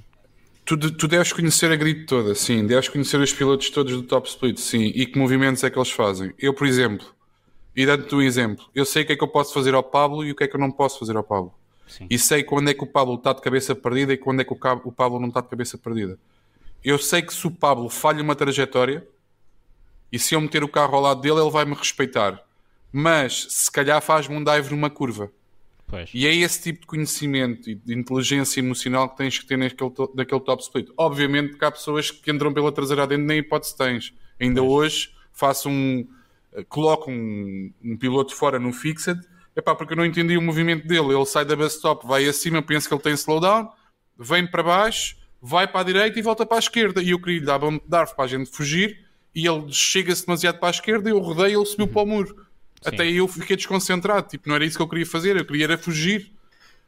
Um, sei precisamente com quem é que eu posso lutar lado a lado, lado a lado e sei com quem é que eu não posso lutar lado a lado. Olha, há um piloto no top split que se chama Govand Kimi. Toda a gente fala mal do rapaz. Todo, eu não, pá, ele é perigoso, sim, é. Mas eu nunca vi o Govand. E atenção, que eu houve há uns tempos atrás, eu agora utilizo essa conta o Ricardo J. Ferreira, porque há uns tempos atrás eu criei a mesma conta, ou criei com a conta Francisco Silva, que é o nome do meu filho. E ninguém sabia que era eu. E então andava a bater neles, todos, no top split. Sim. E houve alturas que eu tive que lutar com o Govend. Eu respeitei o Govend, o Govend nunca me colocou fora e conhece um amigo em comum e foi falar com ele. E foi dizer, pá, este para ser português só pode ser o Ferreira. Limo como ele é a conduzir só pode ser o Ferreira. E o outro disse, pá, não conheço. Mas ele diz a verdade. Ele é, pá, não sei. Pois. Mas ele sabia que era eu.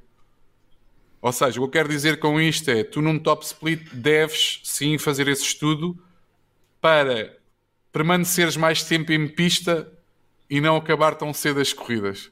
Sim. Sim.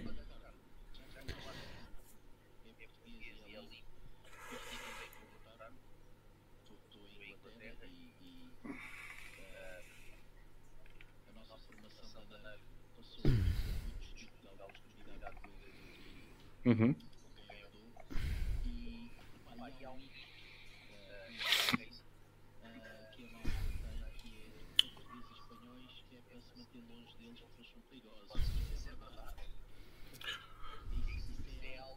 Eu vou, eu vou dizer uma coisa que é muito triste o que eu vou dizer aqui.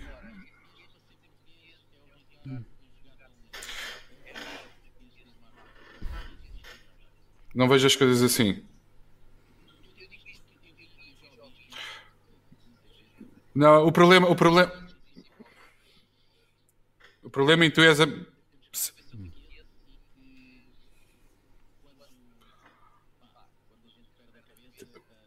Pode.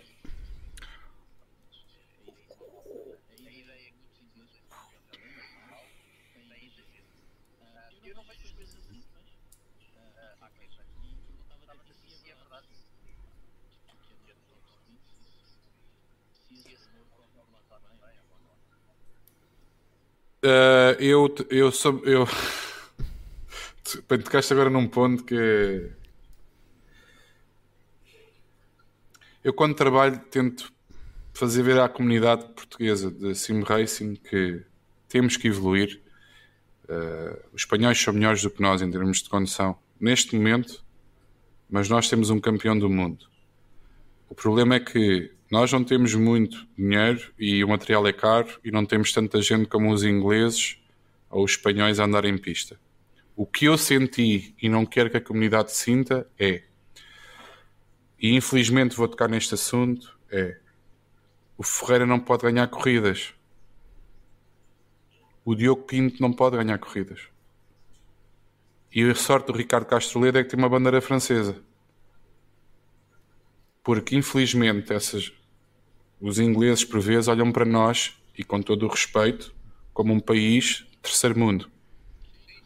Não nos respeitam, acham que nós somos burros, desculpem a expressão, uh, e começa o respeito em pista a, a, ser colocado em causa. O que é que eu te quero dizer com isto? Tu achas que ele gosta de perder? Ou quer dizer, o Diogo Pinto está na frente, mas o Diogo é que é o agressivo. Nenhum inglês é agressivo, só o Diogo. Ah, mas o Diogo não quer ganhar corridas. O Diogo não fecha portas, tem que abrir as portas para os ingleses passarem. E este tipo de coisas irrita-me. Tu vais ver um chat da Porsche Cup em que o Diogo está a lutar e para mim é o melhor piloto do mundo. Atenção, a defender. Não há ninguém melhor que. Nunca vi ninguém melhor do que ele a defender. E o que comentam essa comunidade é que nós somos agressivos e somos. Se os espanhóis fazem as neiras, sim. Se temos pilotos portugueses que fazem as neiras, sim. Alto nível. Não tenho a mesma opinião. Segundo split, e às vezes entram no top split e, e colocam gente fora e fazem as neiras atrás das neiras, concordo. Mas estamos a falar em corridas. Eu vejo mais gente inglesa a fazer as neiras e de outras nacionalidades franceses e italianos do que portugueses e espanhóis. Agora, não me cabe a mim dizer isso, mas é um sentimento que eu tenho vindo. Uh, uh, eu, eu, no primeiro ano de Campeonato do Mundo da Blancpain, senti isso na pele. Senti que saía da frente e não me respeitavam em pista porque o meu nome não era, não era dos mais fortes e começou a aparecer. E quando começou a aparecer, chegavam-me a ter um e metiam de fora, empurravam-me para fora. Não havia respeito. E eu acho que hoje em dia ainda está pior o iRacing. Por isso é que eu, por vezes, às vezes estou na brincadeira e digo, pá, eu não e é verdade, eu não farmo há 4 anos. Eu tenho o mesmo iRating de há 4 anos, ou de há 3 anos. Sim, há 4 anos. Pois. Porque perdi a vontade de correr. Uh, não há respeito. De outra vez, um piloto da Apex, estávamos na VCO. E eu estou em Road Atlanta. Eu não vou, eu não vou dizer nome, não, não vou referir nomes. Um piloto da Apex estava uh, em Road Atlanta para fazer quali. E eu venho em volta lançada. Chego uh, ao S, uh, chego à chicane, e ele, com me iniciar a volta, eu tinha que parar o que estava a fazer porque ele é da Apex. A seguir, eu, mas eu, eu já sou velho, já ando nisto há algum tempo e sei como irritar uma pessoa. Eu sei como, como é que eu vou irritar um piloto. Dou-lhe, ainda lhe digo, pá, porreiro, obrigado pela volta. O gajo não responde. Ai, não respondes? Então está bem, vou-te fazer o mesmo. E a seguir está-me a ofender. Pois. Estás a ver? É Quer dizer, a culpa não. Ou seja, põem-se. Para já, os pilotos hoje em dia não há respeito e põem-se num patamar que, que é horrível. Uh, pá, que não se faz. E é geral, não é, não é apontar dedos, é geral. Sim. E às tantas é uh, perdes o controle porque vão existindo pequenas coisas que às vezes oh, oh, explode, não é? Oh, Ivo, olha uma coisa, uh, isto está-se a tornar, como eu te disse, como a Fórmula 1, tu queres te mostrar. Sim. E tu vais ter que. É como, é como quando queres entrar na Fórmula 1, tens de mostrar, tens que ser, entre aspas, desculpem a expressão, um pouco cabrão, por vezes em corrida, mas para, para, para acabares na frente. Pois. Para cada vez o teu nome aparecer mais vezes, não é? Quanto mais vezes aparece, Exatamente. mais hipóteses tens de juntar a uma grande equipe e teres um contrato. É assim que está a ficar os desportos. O sim racing, vá. Sim. Na minha ótica, atenção, é vale o que vale. Sim. É só apenas não, não, a minha não. mera opinião. Nós daqui, daqui de baixo não, não temos essa, essa noção, mas acredito perfeitamente porque onde entra dinheiro uh, começa a, a ver, aliás, até Sim. nós no campeonato da NERV, no primeiro ano, havia aquela questão do pagamento das inscrições ou não, e nós discutíamos, é pá, se isto começa a haver prémios monetários, nós vamos ter a probabilidade de termos chatices é, é, muito, é muito superior. Felizmente não, felizmente este ano... Eu, eu acho que a pagar ao ou sem pagar, vais ser sempre chatices. Exatamente. Sim, Agora entendiste como tu quiseres. por acaso, o, o, o, o balanço destes dois anos tivemos mais chatices sem pagar do que, do que a pagar, por acaso.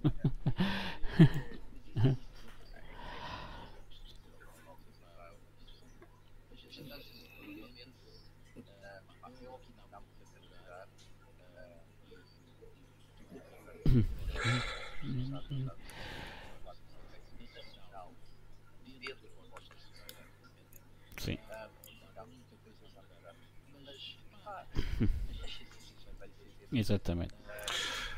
É.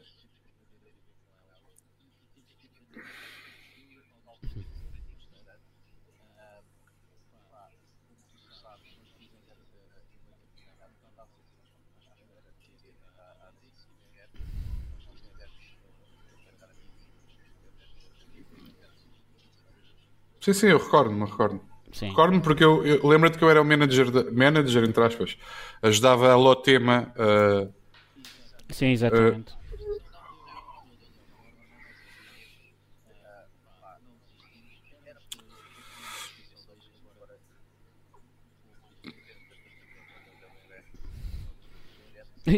Curiosamente estamos com ingleses. O, o, melhor campeonato que eu já participei era da WTCC, WTCC sim, foi, era inglês. Eu, eu, um dia, eu, um dia, um dia uh, depois eu envio um link de, de uma das corridas. Sim.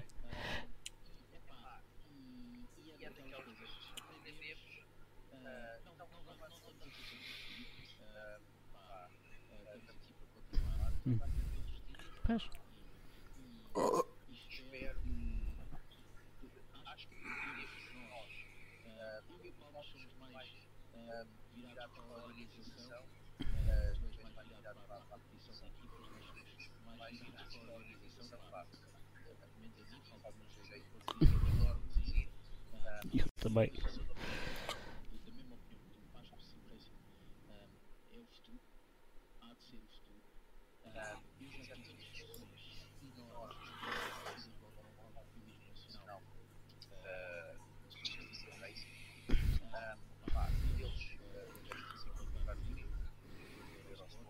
Uhum. Sim.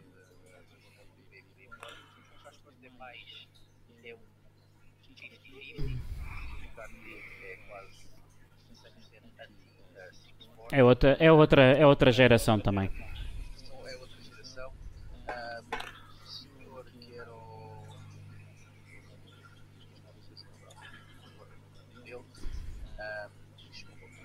Um, uhum.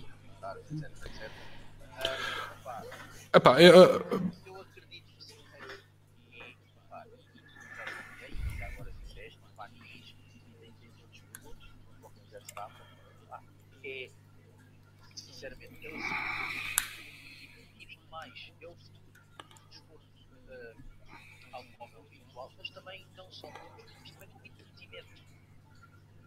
Ah, Diz-me uma coisa, tu hoje em dia chegas a casa vês o quê? Vês televisão? Ah, achas que a geração do meu filho vê televisão? Não. Eu próprio já nem vejo televisão, vejo as notícias de manhã, quando acordo, bebo café e vejo as notícias, e vejo Netflix e vejo tweets. Mas também não é só exemplo para ninguém. Pois, Ah, Só uma coisa, ó ó, Rui, ele está a dizer que não se ouve bem o Hugo. O, Hugo, o Ivo, perdão. ah não, já, já corrigi, em princípio agora já, se ouve, sim, sim. Ok. sim. Eu, Não, eu só mas- queria dizer uma coisa. Relativamente a, a quem não acredita nos projetos, eu respeito a opinião deles. Uh, não Sim. tenho nada a dizer sobre o assunto, comentadores, isso. Cada um tem a sua opinião, são livres de, de- dizer e de pensar o que queiram. O que queiram. Uh, É- é- eu sei, eu, eu só posso falar por mim e não gosto de falar, eu só gosto de falar por mim não- e, e gosto de ter a minha opinião e, e aceito a opinião dos outros. Eu, eh, enquanto piloto, enquanto pessoa e enquanto sim racer, acredito numa coisa e sempre tive em mente uma coisa: comunidade, evolução da comunidade. Eu queria, na minha altura, quando eu não tinha esta idade, esta barba branca e estes cabelos brancos, ter mais pilotos como eu, como o Ricardo Castro Ledo, como o Miguel Martim, e éramos muito poucos em Portugal e trabalhávamos. eh, estávamos muito separados uns dos outros. O meu intuito é trabalhar para a comunidade e com que ela cresça, mas cresça com cabeça. E não aconteça o que estavas a referir, que é tornar-se tornar tóxica e não. E, e, e tens que entender uma coisa, que é tu quando trabalhas, tu quando fazes, tens sempre críticas. É isso que te faz evoluir. Mas há as críticas construtivas e há as críticas destrutivas. E agora tu tens que aprender a ouvir o que tu quiseres, não é? Para te evoluires, eu vou estar mais focado nisto porque é isto que eu sei para onde quero ir. Então ligas mais a umas coisas do que a outras. Mas nós somos portugueses e sabes qual é que é o problema? É que nós tentamos, e quando tentamos ou quando fazemos, há sempre os críticos, aqueles que nunca fizeram nada e vêm falar. E agora tu tens que perceber que eu quando te digo isto é falo nas minhas streams, falo no coaching, porque também já levei umas bocas. Já me gozaram, já. Epá, faz parte. Isto, isto na vida faz parte. Se eu fosse a ligar a metade do que já me escreveram ou que eu já ouvi e já me disseram, epá, então não dormia. Já, e já tinhas assistido. já tinha desistido. Agora, eu acho que vocês devem pensar que tentaram um projeto ou estão num projeto, eh, as coisas podem correr mal. E ainda bem que às vezes correm mal, que é para nós evoluirmos. Sim. Ok? Agora, desistir é próprio dos fracos, pelo menos eu costumo dizer isto. Se acreditas numa coisa, eu acredito nisto, eu falo por mim, lá está. Só te estou a dar um conselho e estou a dar a minha opinião aqui no podcast. É, eh, se acreditas nisto, tenta algo diferente, ou faz algo diferente. E vocês iniciaram uma coisa que provavelmente eh, as comunidades já faziam, obviamente, a organização de corridas e faziam eh, outras coisas, mas o que é que tu podes retirar? E muito bem, a experiência que tu tens ahm, e tudo o que já absorveram a- da comunidade até agora. Sim, porque nós, nós, nós não inventámos nada, nós fizemos um copy-paste, inclusive até dos regulamentos, e fomos melhorando e fomos adaptando à, também à nossa forma de estar, não é? Claro. E primeiro tiveram 20, epá, e se calhar depois, e é nisto também, vocês têm que entender que neste momento, ah, e mais na- não na nossa comunidade, mas mais na comunidade internacional, que depois implica com a nossa comunidade, que é ah, cada vez vão surgindo lá fora campeonatos melhores. Ah, e com mais prize monies e não sei o quê. É normal que as equipas tentem entrar nesses campeonatos porque ficam aliciadas. Ah, eh, ali pagam X ou o nível de competição ali é mais elevado. Ah, Rui sem falar em, em comunidades, que é por- porque senão umas ficam ofendidas com. E já sabemos como é que a história é. Sim. Há uns tempos atrás, tipo, eu corria numa comunidade, fui campeão durante três ou três vezes ou quatro, epá, e também levei umas bocas, também não gostei. Pois. Daí eu dizer-te que sei para onde eu quero ir e sei que quero ajudar a comunidade e sei, eh, não sou o senhor da razão, não sei tudo, atenção, estou aqui para a comunidade e muitas vezes falava com um piloto dizia Diogo, eu neste momento ensino-te, mas talvez no futuro irei trabalhar contigo e tu ainda me vais dizer qualquer coisa e ensinar. E é isso que é bom e saudável. E é para isso que eu luto. Sim. Pela Que partilha. é para nós chegarmos pela, pela. Eu acho que a partilha é sempre importante porque se eu evoluo. Se nós. Imagina, se tu tens uma equipa, eu tenho outra. E se nós estamos mais ou menos no, patam- no mesmo patamar, obviamente que eu vou-te querer ganhar a ti e tu a mim. Sim, Mas quanto mais informação nós partilharmos, mais te eu evoluir e tu a mim. sim. E estamos a falar dos portugueses, atenção, não estou a dizer que vou, vou dizer isto a uma equipa eh, estrangeira ou etc. Sim, mas, mas já agora, oh, Ricardo, sem querer interromper, e já que falaste do tema, eu lembro-me nesse mesmo podcast, o, o chefe da equipa da, da Lutema, que agora Sim, falhou, o Manel Vasconcelos, O Manel Vasconcelos. o sim. Manuel Vasconcelos, sim. Ah, o pai até correu o ano passado Sim, sim, sim. Ah, eu lembro-me nesse podcast dele dizer que antes de formar a equipa, ele foi ver onde é que andavam a treinar na altura a VRS, a Apex, a Coanda e percebeu que eles muitas vezes eh, treinavam, treinavam juntos. Ou seja, eles próprios, apesar de serem rivais em pista, ou ele percebeu que havia, não direi uma partilha de informação, mas eh, havia ali. calhar uma partilha de informação total, mas uma partilha de conhecimentos para que, para que consigam todos evoluir, é obviamente. Há, há- uma coisa que muito, muito, muita a comunidade não tem, não tem acesso ou não sabe, ou, ou se calhar até sabe, mas não, não está atento. Este tipo de equipas, de equipas topo, o BS, a Apex, a, a Coanda e a Redline, por norma, e é isso que eu não concordo, eu não concordo, atenção. Há uns tempos atrás, não sei se ainda continuam, tinham beta testers, beta testers, ou seja, tinham gente dessas equipas ia, sabia-se que ia, ia, o iRacing ia lançar um carro e punham os pilotos a treinar. Obviamente, quando o carro vinha para fora, para o- para o comum dos mortais, já eles tinham experiência, já tinham os setups todos feitos. Era só chegar e, e carregar, mas carregavam em toda a gente. Imagina, tipo, tu andavas à procura, já eles andavam tipo um segundo ou dois à tua frente. Sim, eles E eu sempre fui participavam con- na- eu sou contra isso. Acho que o iRacing deveria ter. Eu acho que neste momento estão a trabalhar assim, não tenho a certeza, mas acho que já têm pessoas só dedicadas a, a esse tipo de, de- de- de cenário, de, trabalho. Sim. Porque o iRacing na altura não, não havia dinheiro, era tipo, dá- cá a informação e a gente. É uma troca de favores. E depois era uma Pois. bolha. Depois formava-se aqui uma bolha, que era. Ganhavam sempre os mesmos.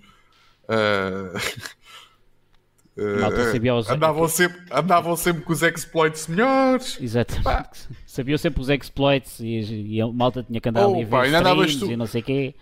Ainda andavas tu à procura do exploit, já o gajo andava tipo com ele há, há meio ano. Eu não, Ah. Olha que eu não estou a brincar. Eu não estou a brincar. Sim, sim, sim. Aliás, se tu analisares bem e pesquisares bem, tu vais perceber que há um dos Tugas que simplesmente vai contra isso e diz que não, não vou fazer e vou fazer as coisas à minha maneira. Mas depois, eh, que também não é, não é bom tocar no assunto, e depois eu digo-te o que é. Está bem, está bem. Que foi sempre, que foi sempre uma pessoa que foi contra isso. Pois. Pois. Mas pronto. Ah, bom, agora que também já aqui desabafámos sobre a, sobre a comunidade, eu também concordo contigo e, e sempre tenho acompanhado. Ah, eu acho que nós estamos, temos que estar aqui para ter eh, espírito positivo e o aparecimento de uma comunidade ou de uma equipa não tem que anular eh, as outras. Não têm que ser todos amigos. Epá, temos que ser rivais. Ponto final. Toda a gente quer ganhar corridas, somos rivais dentro de pista. Exato. Cá fora podemos trocar ideias. Também não podes dar o ouro todo ao bandido, não é? Claro, claro, claro, claro. Mas pá, claro. Por acho acaso, que faz parte da evolução. Obviamente que imaginemos que. E depois também. eh, Há aqui dois, dois pontos que temos que, que tocar: que é há os trabalhadores, atenção, há quem trabalhe e procure, e depois, entre aspas, há os escolas. Pois, Querem o trabalho dos outros, é pá, isso também, vamos lá ver uma coisa. Calma lá. Eh, temos que ser justos um para os outros. Querem trabalho, é pá, há serviços. Ponto final. Se não querem ter trabalho, perdão. Se não Sim, querem sim, ter sim. trabalho, há serviços. VRS e outros. exatamente. Agora, se depois vem X ou Y andar mais rápido, ou trabalham, ou então têm a sorte do outro acordar ma- mais bem disposto um dia e dizer: é pá, pronto, toma lá, leva lá. Sim. Mas não é isso que nos faz evoluir. O que nos faz evoluir é pá, eh, naquele circuito tu achas que mais rei que funciona? Achas que o carro deve ir mais duro ou mais mole? Já deste voltas? Qual é que é o race pace que estás a fazer em X temperatura?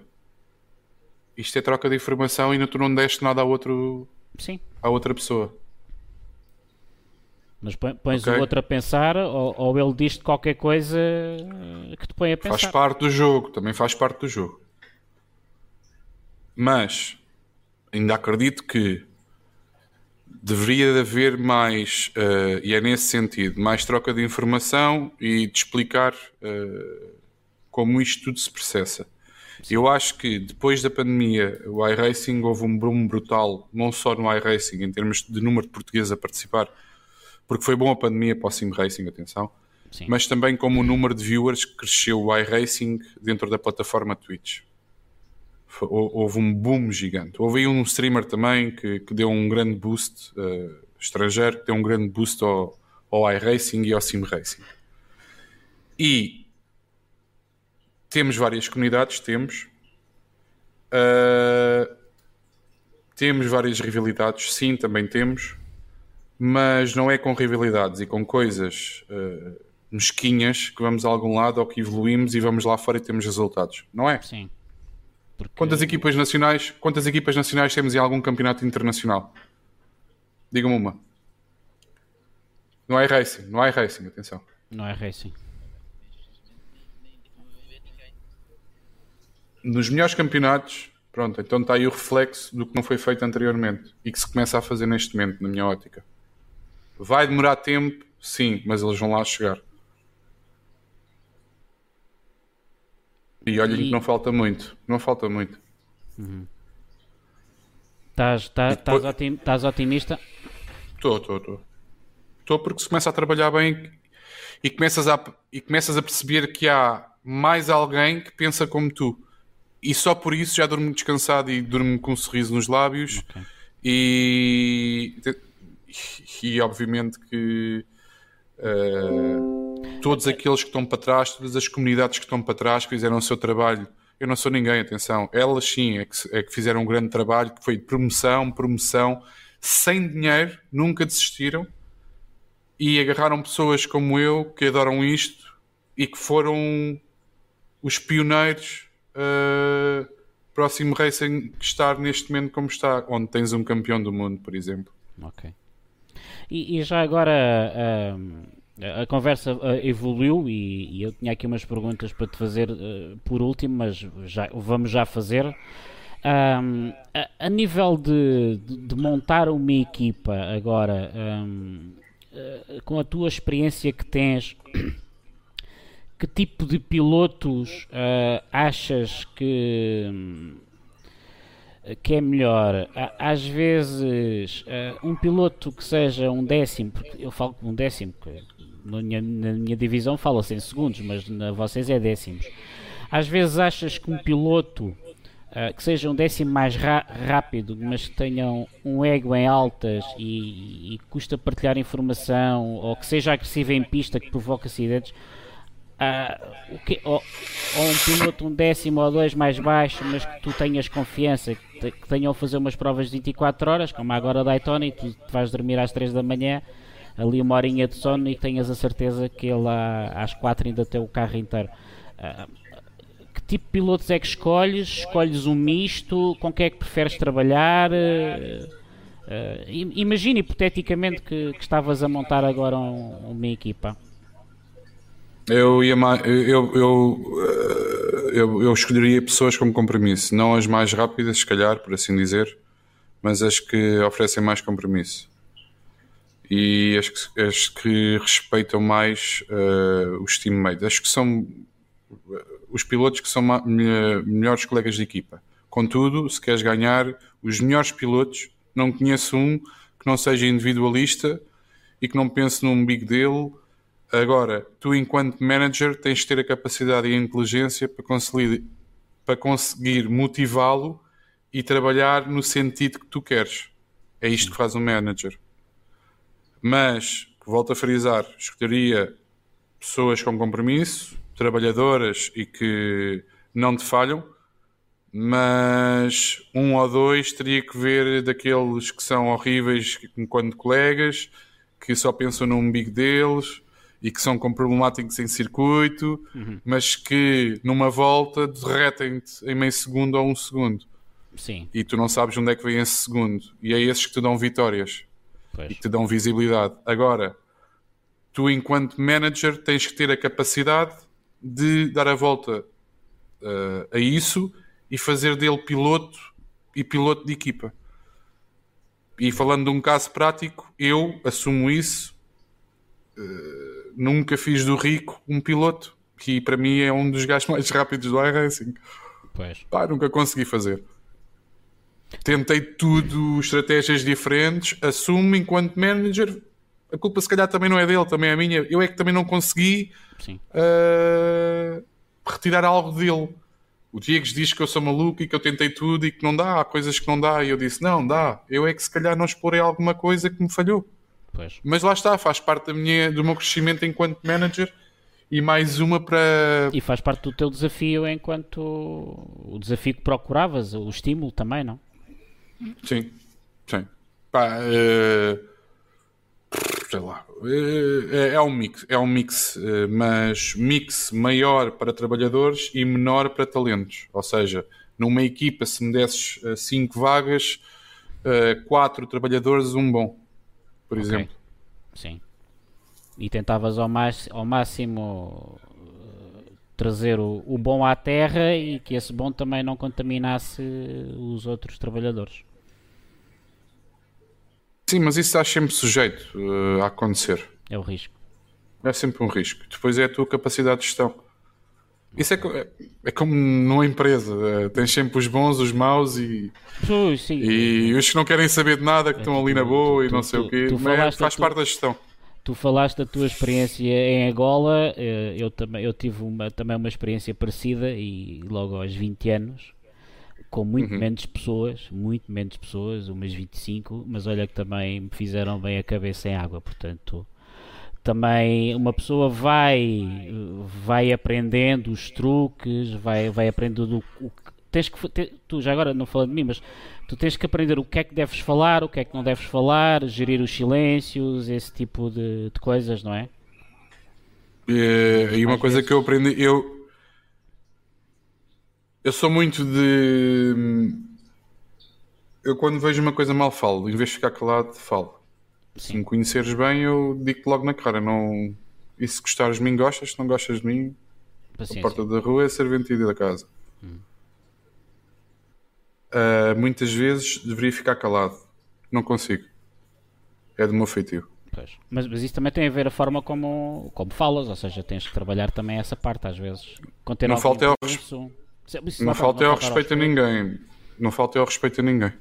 Pois. Mas, eh, pá, quando vejo uma coisa que, que não gosto, não- digo, falo, comento. Não sou de ficar calado, porque tento, tento dizer para se fazer algo, para se mudar, para- não para prejudicar. E, e a nível de team manager, como é que tu fazes com a informação? Tu mantens toda a gente informada do que está a passar?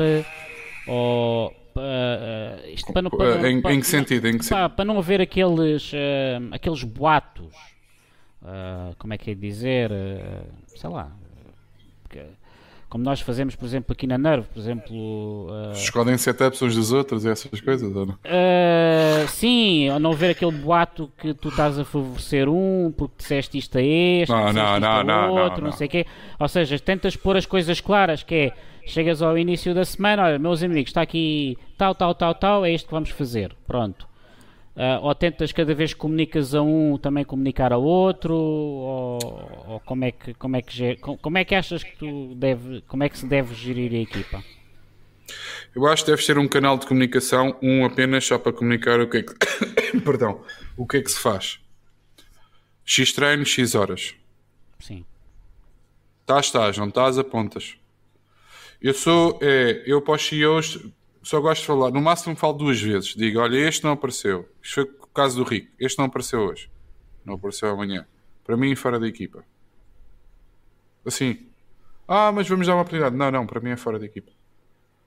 Conclusão, não me ouviram a primeira vez. Deram mais uma oportunidade. Deram a segunda oportunidade. Deram a terceira oportunidade. E à quarta disseram assim, porra, Ricardo, tu é que tinhas razão. Porra, eu avisei desde o início.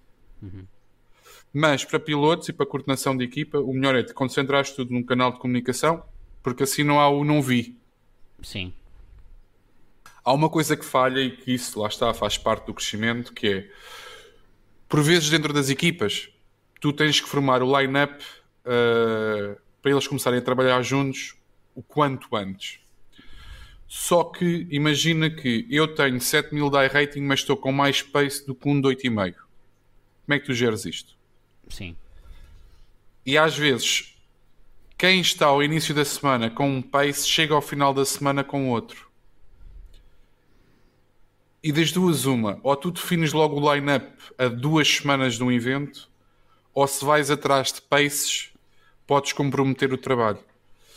E nós comprometemos muitas vezes o trabalho porque íamos atrás do pace, ou seja, põe o Ferreira com aquele porque está mais rápido, ou põe o Diego com aquele porque está mais rápido ou põem só os estrangeiros juntos porque estão mais rápidos do que nós. Uhum.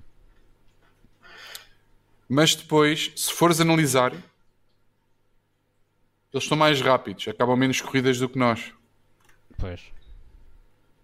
Achas que o entrosamento entre colegas de equipe, em colegas, perdão, entre é fundamental. Entre, entre colegas de carro numa prova de endurance é fundamental? Uh, tens de perceber uma coisa, tu alto nível uh, convém-te que num carro estejam amigos. Ok. Porque dentro de uma equipa, isto é, é relações pessoais. Tu engraças mais comigo e tens mais afinidade comigo do que com outro piloto. E tu preferes correr comigo mesmo sabendo que eu estou mais lento. Tu puxas por mim. Sim. Entendes? Mas para os resultados da equipa não dá jeito, por vezes. Ok. E tu tens que ser inteligente uh, ao ponto de saber jogar com isto tudo. Percebes? Porque entre amigos, por exemplo. E eu, não é eu, fácil. Eu e o Ivo participa, participámos na, na, no último campeonato da, no mesmo carro. Uh, e agora, em princípio, em, infelizmente não vamos poder participar nas 24 horas de Le Mans. Mas lá está. Nós os dois, e ultimamente até com o Sérgio Duarte, uh, temos tentado sempre ficar no mesmo carro. Uh, porquê? Porque sinto-me mais à vontade, porque se calhar uma piada que eu possa dizer, o Ivo já me conhece, não vai ficar ofendido. Sim, sim, sim. sim, sim. Uh, esse, é, tipo, uma boca, um, um, um, tipo, qualquer coisa que eu diga, não, ele já leva na boca. Se for uma pessoa na equipe que eu não tenha tanta confiança, ele pode levar a mal. E achas que isso também acaba por afetar? Sim, e tu, te, e tu, tu quando, quanto mais tempo passas com um colega de equipa, mais o conheces. Vou-te dar um exemplo fizemos as 12 horas de Suzuka. Tínhamos 40 inhos para dar. E o Diego estava em dia não, estava só a fazer off-tracks. O Diego é como eu, é raro fazer off-tracks e naquele dia, pá, estava-lhe a correr, acordou em dia não. Pois. Só que eu já sei como é que eu hei de mexer com o psicológico do Diego, isto é, já o conheço há anos. Então disse-lhe assim, ele entrega-me o carro, tinha 36 incidentes, faltavam 6 horas. Às 40 lá vamos DT. Eu faço 3 horas a fundo, ele estava a ver, que ele estava a ver a correr. E no final, antes de entrar na box, digo-lhe assim: Diego, está aqui os 36 inhos. Se quiseres fazer DT, fazes tu, que eu não faço. Pois.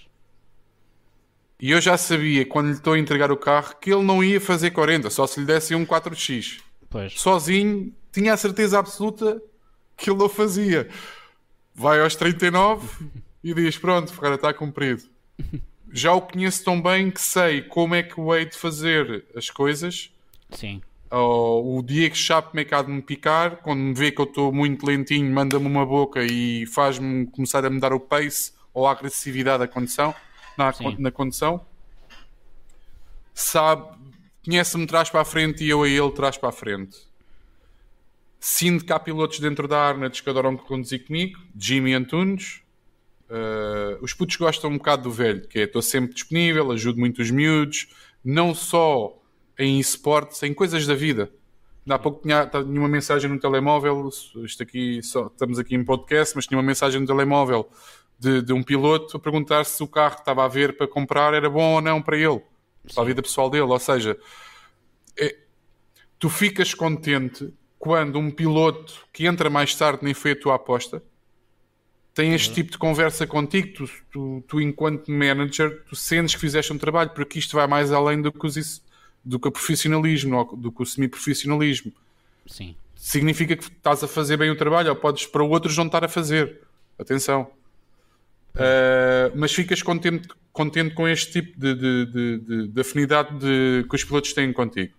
Sei que o David, por exemplo, em Spa, eu faço na entrada do pit lane, faço Pá, há um truque no iRacing, que acho que é conhecido de toda a gente, que é tu clicas no.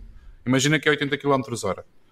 Tu entras na box, ligas o botão para marcar os 80, mas depois desligas e se fores a 1 km hora o iRacing não te penaliza e tu ganhas tempo na, no pit lane. Pois.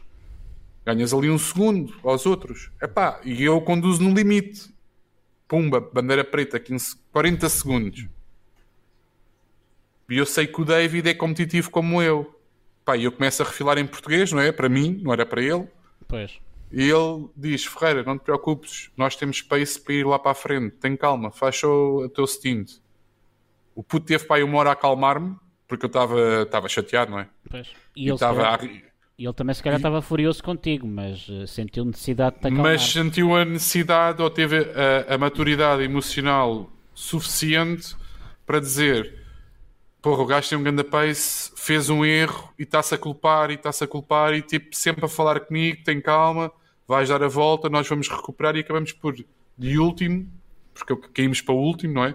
Pois. De último para P12 ou para P11. Fizemos outra vez outra recuperação espetacular. Epá, uh Sei que há pilotos que não podem conduzir, que não gostam um dos outros, uh, tenta ao máximo fugir, mas às vezes vai, vai ter que ser porque eles são profissionais, não é? São profissionais, pagam-lhes para conduzir e depois é ao meu jeito. Se eu vejo que está, está rápido, vais ter que levar com ele e não há cá pois. discussão. Mas no, no, interior das equipas, uh, cada vez mais começa a acontecer isto. Uh, faz parte. Pois, exatamente. Aliás, as equipas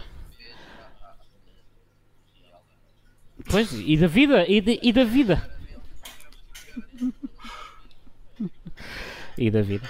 Eu vou, vou dizer uma coisa, não vou falar em nomes. Há um piloto que entra na academia este ano, pá, que se me perguntasses uh, tu aceitavas isto, eu dizia logo, não, fujam disso. Mas, mas lá está, respeito. Respeito porque não fui eu que contratei, e sei quem é que contratou e está acima de mim e eu não, não digo nada. Mas se me perguntares enquanto piloto, Ricardo, uh, tu querias? É pá, se calhar não. Não porque lá está, está-se a refletir o que eu avisei. Pois. Mas pronto, lá está. Eu prefiro que eles passem por isso e percebam do que ser eu a dizer: olha, toma atenção, vai acontecer isto e não sei o quê. Que com um dos CEOs até eu falo e explico-lhe isso. E agora está a acontecer o que eu lhe expliquei há um ano atrás, ou há uns meses atrás. Uh, neste momento a Arnaz está com quantos pilotos no total? Uh, profissionais? Sim. Quatro. Quatro. Cinco. Perdão, e, cinco. e os restantes, então, as, as academias? E nove como nove. Academy. Ok. E a, com tendência a entrar. A, a crescer. Uh, e... Sim. Okay. Na academia, então, sim. Então, eu, eu, fiz essa pergunta agora até ao Faria e ao Leonardo. Um, tu preferes trabalhar. Porque há equipas que eu vejo, mesmo no Sim Racing Nacional, que se vão mantendo pequenas ali com 5, 6 muito focadas, e há equipas que começam a meter pilotos. De repente tu vais às tweets e já todo, toda a gente é piloto daquela equipa. Um, para ti, acho... no teu nível, um, como é que tu preferes trabalhar? Eu não estou a dizer que uma, uma, coisa é má ou até pior, porque lá está. Não, não, eu, eu, eu, eu precisam de expor a marca, não é? Mas. Uh... Mas espera, espera, estás a comparar. Eh, há aqui uma coisa que temos que ver. Eh, ou, então eu tenho que entender melhor a questão, que é. Estás a falar de uma equipa de amigos que não tem projeção de não, futuro? Não, não, não, não estou a falar dessas. Estou a falar de equipas que querem ter projeção de futuro. Mas, tô, mas a pergunta não é sobre os outros, é sobre tu e a tua cabeça enquanto gestor de equipa, o que é que tu preferes? Sentes-te mais confortável a gerir, lá está, seis pilotos profissionais e um núcleo pequeno e que tu tenhas mais hum, como é que é dizer mais Não, Mário, eu- eh, Como eu gosto de trabalhar. foco ou, ou gostavas de expandir numa equipa maior ou é essa a tua ambição como é que te sentes mais confortável não o que tu achas melhor é tu, a tua cabeça me interessa-me é a forma Eu estou a pensar, eu estou a pensar que no início do projeto eu gostaria de ter uma equipa pequena e não ter muita gente, porque trabalhar com muita gente pode não dar bom resultado. Sim. Mas acho que para resultados de equipa deve- deve-se trabalhar assim: planeamento, budget e contratar a seguir. Não quero saber se são 4, 6 ou 8. qual é o objetivo? Porque queremos participar nos eventos especiais todos do iRacing. Ok, metemos um carro, podemos ficar fora, ficamos sem visibilidade. claro Então mais vale ter os dois. Então se tens dois, vamos contar com seis pilotos, três por carro, para fazer 24 horas, imaginem. Pois Já tens de pagar salário a seis. exatamente Tu- tudo depende do que pretendes fazer. E tu ires atrás de pilotos não, não é de um dia para o outro. Os bons, atenção, tens que chatear, tens que perder tempo, tens que enviar mensagens, ele vai ter mais propostas, vais ter que ser inteligente, lá está, e no saber negociar eh, e fazer-lhe ver que aqui pode trabalhar ou que ou, ou, ou que hum, temos algum, ou vai evoluir, por exemplo. Uh, eu, na minha ótica, tudo depende de planeamento e, e, de budget. Porque se me dizes só tenho isto, também só se só tens pouco, não podes, não podes ter muito, não é? Sim sim sim, sim, sim, sim, sim, sim, Falando, por exemplo, na minha ótica, há equipas que a nível nacional uh, foram evoluindo. Ah, a Racar teve a. A Racar fica, é uma empresa que fica ao pé da minha casa, para teres noção, eh, dos meus pais. Eu sou de Odivelas e eles são de lá. sim. Uh, e para além disso, uh, tenho relações, como tu sabes, com o Alexandre. E uh, há uma aposta nos esportes que está. eu, eu, eu, para mim, a aposta é muito bem conseguida, tem visibilidade, tem retorno. Fui notando, até porque estava num projeto em que reparava nisso, que uh, foram-me dando alguns sponsors, atualizando, o que significa trabalho não só do real, porque eles também têm uma competição real e a virtual, Sim. mas significa que uh, há um budget para este tipo de, de, de, campeonatos e tens equipas que estão claramente a subir e a ter bastante visibilidade, em que tu estavas a falar em stream e etc. Sim. Se queres algo, se queres vender algo a patrocinadores, tens que mostrar números, não tens como. Sim. E se não te mostras, dificilmente vais conseguir alguma coisa. Pois. Portanto, acho que sim, devem fazer streams e devem espalhar a marca e conseguir o máximo eh, de números possível para construir um projeto. Por isso é que eu te estava a perguntar se era equipa pequena ou grande, porque sim. há quem esteja, forme equipas e não queira uh, evoluir, e há, ou seja, é um grupo de amigos e há equipas que querem crescer e querem fazer disto uma marca e querem ser alguém e pensar a longo prazo e ter uma equipa de esportes a sério no sim racing. E há quem leve isto na brincadeira porque tem outro, não Sim. aposta nisto a 100% e tem o seu trabalho e leva isto como um, um hobby, não é? E também é perfeitamente que, compreensível. Claro. Tudo depende, por isso é que eu digo, tudo depende do que, do que a equipa pretende e os objetivos de, da equipa. Então a estrutura ideal seria uma estrutura mais profissional de 6, 7 pilotos para meter a para meter dois carros nos eventos especiais para dar visibilidade e depois ter uma, uma academy e, que seria gerida um bocado à parte para não haver contaminação, não haver começar a haver rivalidade. Não, esse, como, como, é, como, é, que estruturavas isso? Ou, esse ou punhas, ponto, ou punhas tudo ao molho? Uh, esse, esse ponto é fortíssimo e ainda bem que perguntas isso porque é a realidade das grandes equipas. Tu tens a tua equipa Pro e a equipa Academy o que é que acontece? Um Academy vai, ser, vai ter sempre, uh, vai querer sempre ser Pro. Pois. E nós fomos abordados por vários pilotos da Academia, da Williams e de outras equipas assim. O que é que acontece? Ele não tem contrato. E depois começa a haver uns zunzuns cá para fora. Ah, vêm os pilotos da Academia dizer ah, eles não partilham informação nenhuma, não dão setups, não sei o quê. Um, aquilo não é bom ambiente e agora ponho-te no lugar dos Pro. Então, espera aí, estes são Academy. A gente pa passa a informação toda.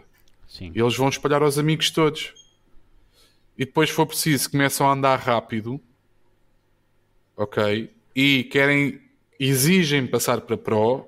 E quem é CEO diz: Não, tens que esperar. E ele vai para outra equipa. E o trabalho todo que tu já tiveste, ele leva com ele. Foi água abaixo. Isto é, um- é- é muito difícil gerir a academia. Eu, na minha ótica, ah, um piloto de academia tem que assinar logo contrato imediato. Não há como, é contrato. Para ele se sentir também parte da equipa. Sim. Querem trabalhar, têm trabalho, treinam com os prós, com contrato. Na minha ótica. Pois. E começámos mal, mas já, já estão a alterar, já estão a fazer contratos ah, para, para se salvaguardarem neste aspecto. Porque acontece muito. Isto, isto é, acontece muito. E eu também, e nos Pro também acontece, imagina também nos. nos nos, amadores. na, na academia, nos amadores. Sim, sim. sim, sim, sim, sim, sim, sim, sim. Isso, basicamente, nós, a gente, sabes que estamos aqui, a gente começa a ouvir histórias e boatos e diz que disse, mas eh, aquilo que nós não temos, tanto eu como o Ivo, é o, o conhecimento daquilo que se passa na- nas equipas mais, mais top, daí a, a razão também da- da- das minhas perguntas. Ahm, nós já vamos voltar a este assunto porque estávamos a falar de uma coisa que nós éramos para te perguntar no final, mas eh, vamos então. O que é que eu te queria perguntar? Ah, como é que tu prevês os objetivos para, então, para este ano, para 2023? Porque eh, estás neste momento numa, segundo eu percebi, numa renovação de imagem, de, de lançar um novo projeto a solo, portanto vens de outro projeto. Ah, o que é que, já agora apresenta-me ah, o, que é que, o que é que estás a, a- a- pensar fazer para, então, para dois- 2023? Bem, eh, eu vou falar aqui um pouco do projeto, mas como vocês devem compreender, eu próprio ainda nem, nem, o- nem o anunciei muito bem na, na- Tenho estado a acompanhar, mas eu nas pensei, olha, minhas redes eu- sociais. É, é- é que eu estou a ver, eu estou eu estou hum, eu estou a ver Mas- mas vou- mas, mas também estou a trabalhar, não é? Ma- Mas deixa-me contar a história do projeto, que eu acho que é mais gira e, e- e depois no seguimento disso eu... Sim, sim, eu- força, estás à vontade. Isto começou num, num almoço, até vos digo que foi nos Santos Populares, em que eu estava a comer uma sardinha, a beber um- uma cerveja com uma amiga e com a minha mulher, uma amiga de família, e ela disse: Ricardo, ah, estás à espera do que. Ah, imagina, é uma pessoa que não sabe o que é sim racing, acompanha as minhas fotos, imagina, porque me segue no Instagram e está num ramo completamente diferente, nem sabe o que é esportes, nem nada. E ela senta-se, naquela calma que eu a conheço, e diz assim, assim muito extrovertida, e diz assim: Ó Ricardo, começa a comer a sardinha, olha lá, quando é que abres a tua marca? E eu, hã? Quando é que crias a tua marca? Marca de quê? Eu, oh, a certa altura não estava a apanhar o que a rapariga estava a dizer. Tua marca de esportes, tipo, a tua marca, tu no Sim Racing. Tu és uma, uma pessoa muito influente, eu acho que deverias ter uma marca. E já a minha mulher me tinha comentado a mesma coisa. Alguns amigos pessoais já me tinham dito a mesma coisa. Isso É E há uma já- pessoa que há pouco É- tempo é a pessoa que vinha comigo. do marketing ou não, não, nem, nem sequer Nada. a ver? Nada, só veem o meu Instagram e de vez em quando ligam o Twitch e ficam lá a ver. E há uma pessoa que eu estimo bastante, eh, que há pouco tempo estive com ela na Lisboa Games Week e teve o mesmo approach para comigo.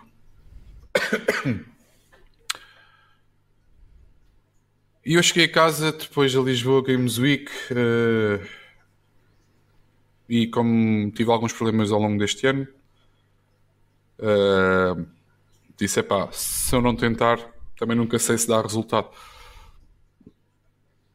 Então o projeto para 2023, pessoal, era eh, voltar às streams, porque eu já fiz isto. Tive os- um dos primeiros podcasts, não sei se se, se recordam, acompanhavam o meu canal, eh, era sobre o Campeonato do Mundo da Porsche, em que eu fazia a antevisão e, e falávamos um pouco sobre Sim. o Campeonato do Mundo. Aquilo começou a ficar um bocado tóxico, houve problemas com o iRacing. Eh, diga comunidade estrangeira, Sim. e depois o iRacing teve problemas, deixou de, deixaste de poder assistir como, como espectador às corridas, eu fazia a transmissão e fazia o podcast sobre aquilo e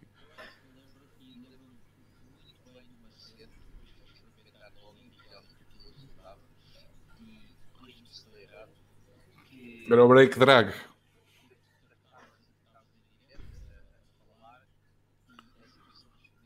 Sim, era o break, da, o break drag, era tipo travares e acelerares ao mesmo tempo a X km hora.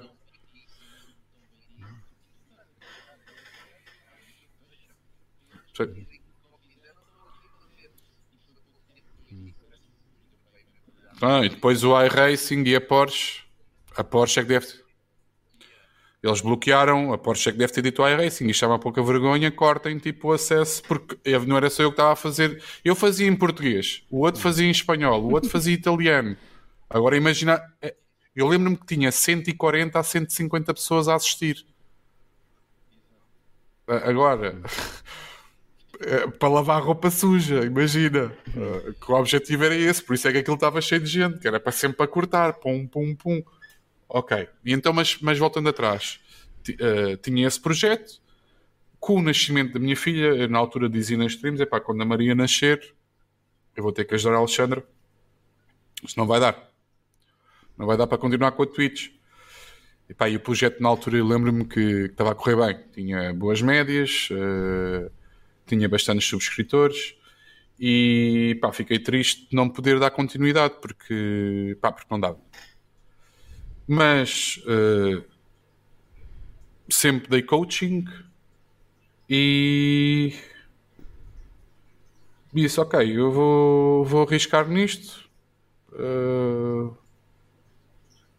tenho, a minha, tenho a minha marca e basicamente, e já que já anunciei no meu Twitch, neste momento que vai sair mais informação, mas que não posso avançar mas só para vos dar uma, uma noção, estou a voltar ao coaching e aos PECs, que é individual e de equipa. Um, e tento no futuro próximo fazer algo diferente em prol da comunidade, para a comunidade e para quem quiser uh, evoluir. Enquanto piloto, estarei cá para ajudar. Sim. Principalmente a quem se está a iniciar nestes, neste, neste ramo, no, no sim racing e que para quem pretende atingir um fim. Já rejeitei, atenção, e que fica aqui bem claro, não porque uh, não gostava das pessoas, mas porque não é o meu objetivo, não é o meu foco, que é um grupo de amigos se não leva isto como competição e se me transmite que não vai colocar as horas que eu estou a pedir, ou como como coach, ou se não vai fazer o, o TPC estamos a trabalhar, epá, eu sou o primeiro a dizer eu, eu acho que não procuras uh, o que eu quero oferecer-te. Porque Isso. eu levo a competição de uma forma, ou imagina que tu começas agora, Rui ou, ou Ivo, começam agora Uh, é um orgulho para mim tu seres melhor do que eu. Sim. É um orgulho para mim ver o Slipa e o Nuno Henriques, que eram pessoas que não faziam linhas, não sabiam o que, é que era isto, e hoje em dia ganham-me corridas fácil. Porque estão mais novos, porque têm mais tempo, eu não quero saber, eles ganham, ponto final. Não se podem distrair muito, mas ganham. Pois. Agora, isso para mim é o meu foco, é para isso que eu luto, para a comunidade e para ajudar. E Ricardo, não posso dar tudo, atenção, porque senão também fico sem, sem poder vender. Claro. Mas na troca de ideias, numa, numa informação, numa pergunta, estou cá para ajudar. E é Sim. é nisso que eu me quero focar neste momento, que é na marca uh, e trabalhar para quem está a iniciar-se neste. trabalhar para a comunidade, Sim. por outras palavras e, e, e reativares um bocado o teu canal da Twitch e sim, ires mantendo sim. sempre sim, sim, sim, uh, transmissões uh, regulares. Não, sim, uh, poderá, por exemplo, neste momento estou a fazer streams na, na parte da manhã, mas poderei ter que mudar horários por motivos pessoais e ajustar, mas não parar. Até porque epá, eu divirto-me e há um, há, uma, há, um, há um ponto que, para quem nos está a ouvir, que é importante saber. Esta parte do profissionalismo, uh, por vezes, leva à ansiedade, leva à pressão de competição uh, em prol dos resultados. O stream a mim ajuda-me a descontrair e a estar a fazer corridas, a falar tranquilamente, apesar de às vezes estar muito focado na corrida e não, Não nem comentar nada com o chat. não é? Sim, mas uh, ajuda-me a relaxar e ajuda-me uma coisa que cada vez eu sinto que estou a ficar uh, pior, que é a qualificação pela idade, porque é normal. Uh, e aquele, eu, eu sempre, eu nunca fui piloto de qualificação, mais piloto de, ro- de long run, mas ajuda-me a descontrair e a preparar-me melhor para outros eventos. Para além disso, tenho a oportunidade de poder ajudar uma pessoa e, uh, para teres noção, o alcance é tão grande que por vezes tu nem tens noção do público que atinges. Uh, Sim. e às vezes há surpresas em momentos da vida que tu ficas de boca aberta quando chegas a um podcast e alguém te conta uma história de Almirim, tal e qual quando a minha mulher chega ao local de trabalho e pergunta-lhe se ela é a mulher do Ricardo Ferreira. Sim. E tu aí sentes que, ok, não sou ninguém, continuo a não ser ninguém, não quero ser ninguém, não é para isso, eu estou aqui para ajudar, eh, mas sinto que o meu trabalho, de algum modo, foi. eh, Estou realizado, sabes? Estou. Sim. E se puder ajudar ainda mais, estou cá para isso. Não... É- é- então, sentes que o teu trabalho de coaching se- será mais focado em, em equipes de alto, de alto rendimento, ou seja, não estás in- tan- tanto interessado em ajudar? Sim, ou- porque. Sim, que- porque eu já fui atleta Sim. e acho que nesse campo que estás a tocar agora, mesmo Mas, mas já agora, noutros. isso- ó- ó, Ricardo, eu, eu- eu sinto que, e, tra- e- já agora deixa-me completar, mas tu também vais para um caminho interessante, que me interessa, que é, e o teu trabalho de stream é, é para ajudar eh, mais os amadores, quem se está a iniciar, com pequenos truques, pequenas dicas, achas que o teu trabalho de stream também é importante nesse aspecto? E o teu trabalho de coach, então, podes-te focar em equipas de alto rendimento? Assim, porquê? Continuo a achar que se trabalha mal nos esportes e a nível geral, não é a nível de sim racing. Ah, tu vês um puto CS que deixou a competição e eu conheço algumas histórias porque leio e acompanho CS e acompanho League of Legends e sou. ah, gosto de saber o panorama FIFA e etc. São poucos os jogadores ou os jogadores profissionais em que têm algum tipo de trabalho ou algum tipo de acompanhamento, por assim dizer. Acho que trabalhamos mal nesse aspecto e deveríamos estar a trabalhar nesta fase eh, já a alto nível, se queremos resultados.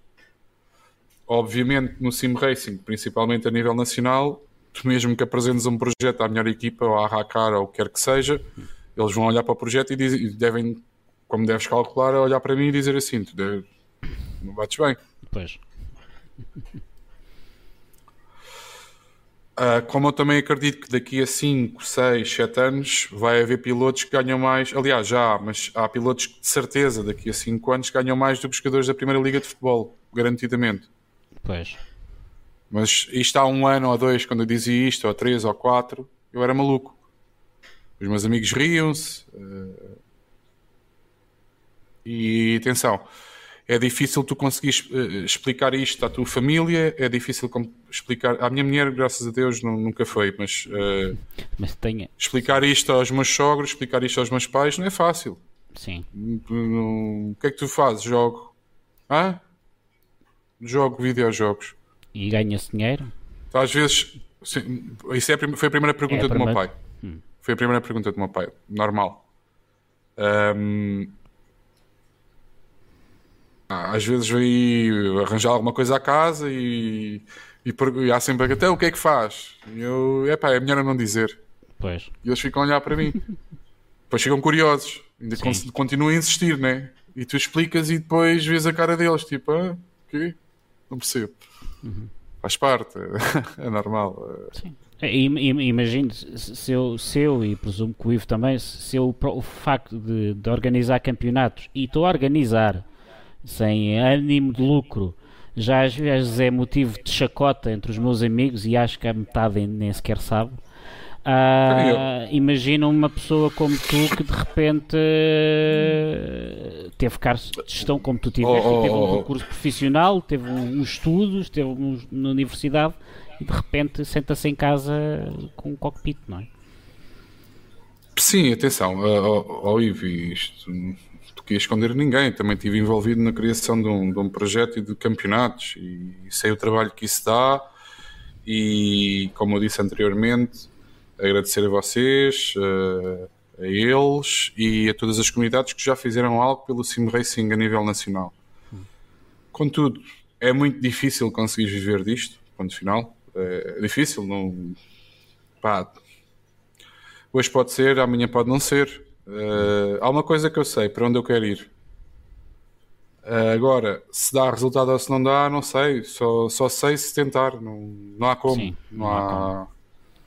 E, e não, tentar... não é uma coisa certa. Continuo a frisar que estou mais voltado para a competição, sim.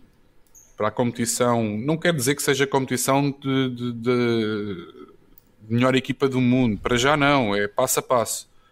É trabalhar mais e melhor, competir mais e melhor, obter mais resultados e depois, se atingirmos um patamar ideal, começar a trabalhar uh, nesse sentido, a sério, como um profissional de esportes. Porque hoje em dia tens profissionais de esportes que hum, não são profissionais. São profissionais quando estão a jogar, mas depois não são profissionais.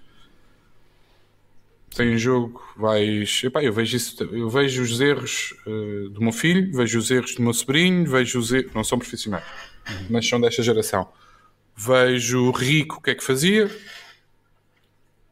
porque apesar do Rico sair da equipa, uh, temos uh, uma boa relação. Pá, tu não podes ser profissional e não podes andar nos copos e não podes, tens de fazer exercício físico, tens de ter horas de repouso, 8 horas no mínimo, tens de ter uma alimentação e é este tipo de trabalho que pretendo desenvolver com equipas de esportes, atenção, não é só sim racing, uh, e com equipas de sim racing. E, e Trabalho que, mais e melhor. Achas que muitos projetos um, uh, ah, desmoronaram uh, porque uh, se teve algum deslumbramento e, e, e, não foram feitos os passos todos que tu agora estás a tentar incutir nas equipes que, que queres acompanhar? Uh, tal e qual como eu disse anteriormente, sim. Porquê? Porque infelizmente nunca tive a ajuda ou nunca tive alguém que me pudesse ajudar nesse sentido. Acho que tive que aprender muito por mim próprio. Não houve tomar potência, ou seja, eu para chegar onde cheguei demorei, tipo, imagina, vamos contar em tempo, tipo, dois anos, quando poderia se calhar em seis meses lá chegar, mas não tinha ninguém ou não tinha uma referência que pudesse ajudar. Sim. E é nesse sentido que pretendo fazer as coisas, que é trabalhar mais, melhor e ajudar para tu atingires os objetivos que uh, pretendes num espaço curto de tempo. E lá está, é em espaço curto de tempo, permite depois focar-te em outras coisas para alcançares o fim que tu pretendes mais rápido. E achas que às vezes ainda é complicado explicar a uma equipa que te contacta e quer atingir o alto nível, que dizeres aquilo que tu disseste há bocado quando formaram a Arnaz, que é calma, o primeiro ano é para nós consolidarmos e depois no segundo ano. Não, não, eu até pedi dois anos, eu pedi dois anos. Exatamente. ou seja, e, é porque... achas que é, ainda é muito difícil ou repara, vais tendo malta que diz não, porque... sim, é mesmo por isso que nós estamos aqui contigo? Repara, tu em dois anos. É, é, é o engraçado é que eu quando peço os dois anos é porque tu vais ter que cair e vais ter que te levantar e vais ter que perceber o que está mal e organizar a casa. Sim. E ao fim dos dois anos é que agora tu sabes como é que tens que trabalhar. O incrível é isso. Pois. Tu já sabes quais são os erros que cometeste com a academia, tu já sabes qual é que foi o, os contratos como é que devem, devem ser feitos, porque depois imagina, tu recebes um salário e eu recebo o mesmo salário, só que eu trabalho 3 a 4 vezes mais do que tu. Pois. E depois começam os problemas. Então ele só mete 10 horas ou 8, eu tenho meto 30, 40, 50, então como é que é? Então, mas ele tem o mesmo ordenado, então começa a vir aqui 6, 6 horas ou 8 como ele. Pois. E depois os resultados. Seria baixo. E é isto. Ok. Ahm, então isto o podcast já vai, vai longo. Eu tenho aí coisas que já foste tocando. Já passámos as duas horas, o que o meu patrão Pedro Barbosa Já tá. estar neste momento a arrancar os cabelos, que ele quer podcasts curtinhos, porque senão isto não, não bomba Epá, eu também YouTube. gosto de falar. Faz eu, Eu também gosto de de falar, falar. eu também esse podcast de 4 horas para mim é uma manhã de trabalho, para que lá saber. Ah, já agora vamos falar da família, até porque eu, eu, eu hoje, para preparar, fui ouvir uma entrevista a do, a do Ricardo Gama, não, não fui ouvir, ah, é o que tenho de memória, mas fui ouvir uma entrevista que pela primeira vez que tu deste à, à RTP ah, Play, que alguém com, com muita graça no chat hoje brincava que já devia estar a passar na RTP Memória, porque já há bastante tempo. Foi o Jota, sim, sim, sim. Tu falavas há pouco, falaste lá da, da situação, como é que os teus filhos viam, viam o pai a jogar computador e que tinhas alguma dificuldade, porque eh, também, como todos, tu queres um bocado afastá-los e, e dar-lhes outras oportunidades, não estar sempre focado nos tablets. Nos tablets. Eu, por acaso, tenho o mesmo problema aqui em casa com o meu miúdo de 8 anos, que eu eh, tenho que explicar que isto é, é a profissão do pai. E, e depois ele pergunta, mas tu ganhas dinheiro com isso? É a profissão, não é? E eu, pois, ganho, ganho, não, não te preocupes. Com- como, é que tu ger, como é que foi o apoio aí em casa da tua mulher, que eu já fui percebendo pela entrevista que foi, foste sempre apoiado. Ah, como, é que é, como é que tem sido hum, aí em casa a gestão disto? Ahm, bem, estou com. Bem, eu, a Maria tem um ano e meio, não, ainda não percebe. O Henrique vai fazer 13 anos e já percebe as coisas, já, já tenho conversas com ele, já percebe que é realmente o meu trabalho. Fica todo contente quando eu estou a streamar porque pode mostrar aos amigos. Este é o Sim. meu pai. Tipo, é um orgulho para o miúdo. Mas, por outro lado, ele sabe que há horários de jogo. Ao fim de semana tem horários. Só pode jogar X horas. sim, O problema é que ele é, é tão competitivo como eu. Ele joga muito bem agora. eh, ele passou algum tempo a jogar os jogos que os putos jogam, de Fortnite e etc. Mas acho que neste momento ele encontrou o jogo em que realmente é bom, que é o Rocket League.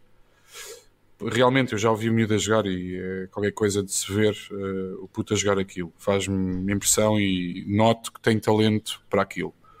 Problema: eh, os putos hoje em dia são tóxicos e hum, tu tens que fazer ver, ou, às vezes sento ele aqui ou envolvo-me em acidentes calculados, não é? Em servidores e não refilo, sim. fico só calado.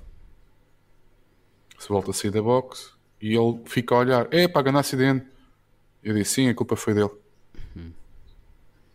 Para lhe tentar transmitir calma, ah, como é que eu devo fazer a comunicação com o outro piloto, deve ser o mesmo que ele faz. sim. Nesse campo, ele cada vez está a ficar mais velho e começa a ter as suas opções, mas tento passar calma e hum, que não seja tóxico na internet, que é o mais importante para mim neste momento. Porque ele já entendeu que eu sou piloto, mas houve uma altura que ele queria jogar tantas horas como eu eh, e não que- queria deixar os estudos quando era mais miúdo. sim. O Francisco tem 8 anos, estou a passar o mesmo problema. Ou seja, estou a rever o Henrique há uns anos. sim. Como já tenho a experiência que tive com o Henrique, torna-se muito mais fácil para mim gerir. É, é- Mas é complicado ver um pai que, que está ao computador e, e eu É. tenho um problema que eu trabalho em casa, portanto ele vê-me ao computador o dia todo e depois à noite ainda no simulador é muito complicado explicares um miúdo que pá, pode, É uma- ir lá para, pode ir lá para fora brincar, eu então vivo no campo, espaço não me falta, portanto, é, achas que isso tem sido também um trabalho que tens feito? E que achas importante ser feito? Vá. Tem que ser feito, mas há- há- eu tenho ainda outro problema, que é, imagina, eu passo no computador a trabalhar para esportes durante o dia Pois. e depois chega uma altura em que à noite eu tenho a Arnets para trabalhar também. Os putos estão na escola durante o dia. E o único tempo que tem para estar comigo por vezes é ao fim de semana. E quando eu acordo de manhã ao sábado e vejo os miúdos, vez de dar uma volta com- em família, com os cães e não sei o quê, que chega aí por volta das 11h30 e eu digo, vou ter que subir, que vou ter corrida, o puto olha para mim, eu sinto, Sim. Ei, se vais entrar agora, só sais tipo à uma da manhã. Ou ainda me pergunta, o mais novo, mas é de um dia para o outro, que já sabe que eu desapareço. Pois. Se me perguntares, é, é o meu trabalho, como há outros trabalhos, não, não, não vou Sim. estar aqui a discutir isso, mas é um dos pontos, como eu disse na entrevista, mais difíceis de gerir. Sim. mais difícil. E depois, é- e quando não tenho corridas, desculpa só estar-te a interromper, quando não tenho corridas, como é o caso deste fim de semana, tento ao máximo estar em família. Sim. E sair de casa. Não é sair de casa, assim, depende, às vezes está a chover né? Pois, e, depois com- e já custa com três, já não, não são três, são três filhos mais dois cães. Agora imagina, aquilo quando te metes na carrinha, Pois. Vamos embora, é dar voltas.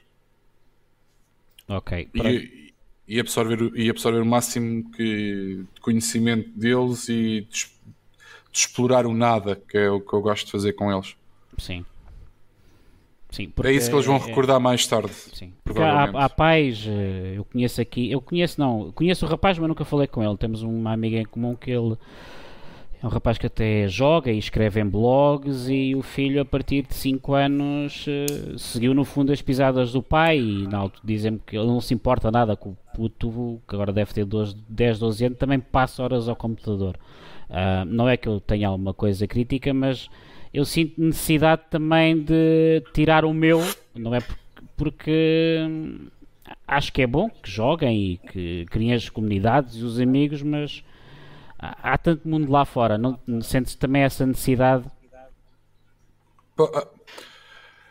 Ah, em certa parte a culpa também é nossa.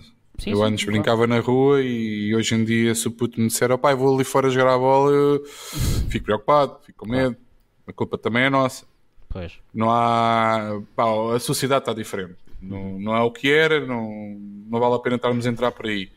Ahm, mas acho que é importante os momentos com a natureza e acho que é importante os momentos em família com a natureza e acho que temos tanto tempo para jogar videojogos, deixa lá, isto sou eu a dizer e é a minha opinião, atenção. Sim. Cada um sabe, sabe de si. Acho que é super importante passar tempo em família. Confesso que por vezes tenho tanta coisa para fazer que estou sempre a pensar, ou seja, não estou lá, estou lá, mas não estou lá sim, e por vezes é difícil conseguir conciliar, principalmente quando corre mal corridas. É o, o dia seguinte, eu não durmo bem, não eh, não estou com a cabeça para a família, não estou com a cabeça para falar com ninguém, para ser honesto. E depois conseguir conciliar isto tudo é difícil. Mas falando na família, acho que todo o momento, ou todos os fins de semana que eu não tenho corridas, tento ao máximo estar em família. Ok, ah, então agora para terminar, ahm, já falaste aqui do, do teu projeto, já falaste também ah, de- quase das duas perguntas que, que eu tinha aqui final. Ahm, não te vou perguntar o teu equipamento, porque isso já toda a gente sabe. Mas já agora diz-me uma coisa: eu sei que já é fácil, mas a malta nova ah, tem tendência, ou tinha tendência em chegar a olhar, ir a, às streams vossas, das tuas, do Miguel Bento, sei lá, do- Sim, sim, sim. whatever, pá, e ver três monitores, equipamentos, DVDs, volantes com luzes, e, pá, e aquilo fascina um bocado, não é? E há Claro. malta que tem muito, tinha, na altura tinha muita tendência a não vir para isto eh, porque tinha ali o T300 e o G29 e depois pensava assim: epá, mas eu depois não consigo lá chegar, eles só são muito bons porque têm bons equipamentos e não sei o quê. Sei que há milhares de vídeos na internet, no YouTube, a explicar que isso não é, não, não é verdade, eh, não é como no nosso tempo quando começámos, mas já agora nunca é demais, para quem, nos esteja, quem esteja a ver isto, que amanhã vá à Vorten e olhe para os G29 e pode ter 300 ou pode ter MX. Epá, uma, uma, uma palavra de, de, de, encorajamento a essas pessoas e, e, como é que eles devem fazer depois de gastarem 250 euros e, e começarem no, no Sim Racing. Não estou a falar de mais Racing, no Sim Racing. Por onde é que eles devem ir? Uh, ok, em primeiro lugar, uh, e falando só no material, muito rápido, o nosso material é o melhor do mundo. Ponto final. Se é o que temos, é o que a gente tem que ser rápidos e, e divertir-nos, que é o mais importante. Quando começar neste, número, neste mundo, uh, começar pelas séries mais, mais básicas e, em termos de evolução e de percepção da física do jogo, devem aconselho a séries fixed. Porquê? Os setups dos carros é igual para todos os pilotos, só têm apenas que se preocupar com a repartição de travagem, que é ajustar ou para a frente ou para trás, é gosto pessoal, cada um tem o seu estilo de condução, mas não perdem tempo com, com, com afinações de, de setup de carro e assim podem evoluir uh, dentro do jogo e perceber a sua física, porque cada simulador tem a sua física e cabe aos pilotos adaptarem-se o mais rápido possível a elas. Agora, um, não, ah, planear o conteúdo, porque neste simulador é caro, uh, ou seja, cada pista e cada carro são pagos, tal e qual, e também há uma, uma subscrição. Fazer um planeamento e para não gastar dinheiro em vão, por assim dizer. Portanto, séries fixe, de, de setup fixo e pagar, por exemplo, apenas uma viatura para fazer um, um campeonato e escolher muito bem as pistas hum. para comprar o conteúdo. E, e, e, que não tenham medo de, de, se compararem com os outros e ficarem mais baixos, porque isto tudo, tudo, lá vai com a evolução, não é? E há ferramentas que se pode ir construindo.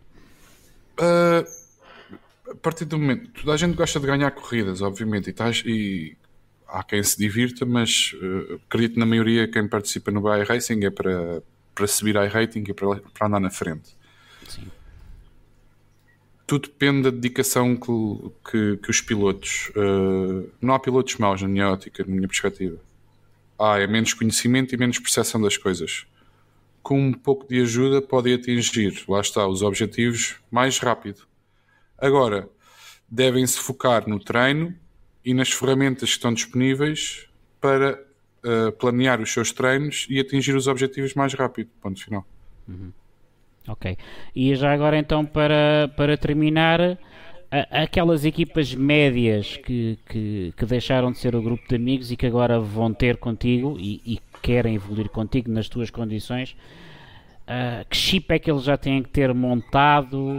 Qual é para, para começar de grau a degrau? Lá está, como não te vou. Não, sim, sim, sim, não equipas médias. Ao tempo, mas qual é o primeiro chip que eles devem de, devem pôr, devem instalar? Saber ouvir, porque já estamos a falar de, de, de, de adultos e às vezes uh, estás a transmitir uma ideia e as pessoas acham que já sabem a linha perfeita e que sabem como se faz, mas isto tu a dizer que em 100%, 30% já sabe tudo. E tu tens que perder tiques, tens que as builds de, de, do iRacing vão mudando. Uh, nós, uh, profissionais, temos que perceber a build uh, rapidamente para andar mais rápido e perceber o que mudou no jogo. E é esse tipo de ajuda que eu pretendo com as equipas médias e terem sempre presente que sem trabalho não vão lado nenhum. Sim. Nem o melhor, nem o campeão do mundo, e se um dia que tiveres a oportunidade, falas com, com o Diogo, e pergunta-lhe é, quantas horas ele coloca na preparação para uma prova da pesca. Por exemplo, sem trabalho não vamos a lado nenhum. Sim. Saber ouvir e trabalhar. Ponto final. Os, aposto que hum, não é imediato, atenção, as pessoas não pensem que, chega, que por estás com que estás a ter coaching, é agora vou começar a, a ganhar corrida. Não, não, calma. Passo a passo. Acredito que com trabalho num mês notam-se os resultados. Sim. Para não falar a longo prazo.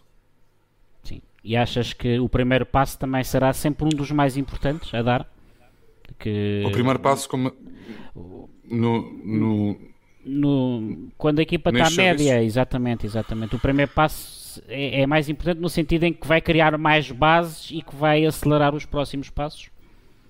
Bem, vão perceber como é que se trabalha, vão vão perceber que há muita coisa que passa completamente ao lado que nunca tinham pensado sequer e daí depois uh, marca a diferença. Uh, mas tudo depende do que pretendem. Uh, se querem só dar mais um pequeno passo ou se não, não, não, não, estamos aqui para trabalhar a sério. Sim. então aí tem que consultar o Ricardo Ferreira o, e outro, ou outro piloto qualquer que, que achem que, que é a sua aposta enquanto coach para, para levar para a frente. Uhum. Repara que eh, as equipas de, de isto falando no, a quem está mais à frente em termos do, do que o sim racing em termos de esportes, repara que qualquer equipa, qualquer equipa de esportes neste momento tem um coach por trás. Sim. Qualquer uma de CS, League of Legends, qualquer uma, há um coach por trás dela. FIFA, one on one, tem um coach atrás a falar. E se queremos trabalhar mais e melhor, uh, tem que ser neste sentido: a trabalhar bem e a perceber as coisas para dar o próximo passo e aquele clique que falaste. Porque, continuo a frisar, não há maus pilotos. Tu em 5, 10 minutos aprendes mais do que se estiveres a rolar 3 horas seguidas. Pois. Okay. E, é, e é então nesse trabalho que estás a pensar então formar o. Sim. Ou, pelo menos é nesse... é, o projeto é em torno da competição, sim, do coaching sim. e da promoção de pilotos e de equipas. Ok, portanto, não só aquele coaching de vamos lá para a pista dar voltas e corta aqui e não pises ali, mas também seres um bocado mentor de, de team managers ou de, de pessoas que. Uh, não, não. Traba trabalhar num nível já mais à frente. E quando eu digo isso é perceber que, por exemplo, nas equipas os pilotos quantas horas dormem, uh, trabalho, uh, aconselhamento nutricional e outro tipo de serviços. Ok. Ok? E, por exemplo, em treino falando assim abertamente contigo, imagética. Treinar imagética. Ninguém faz isso. Sim. Eu por, eu por acaso estive a ver um. Há na Netflix um, um documentário sobre. Não sei se, se acompanhas ou sabes, a America's Cup. America's Cup? A America's Cup, que é uma prova de. É uma regata que existe 4 em 4 anos. Não, nunca vi. Não vi a série e não, não sei qual é que é. Exatamente. Não... E, e, na altura aquilo durante 130 anos foi ganho pelos americanos e houve uma equipa australiana. Eu depois passo-te o link, olha, não, acho que é bastante importante para tu.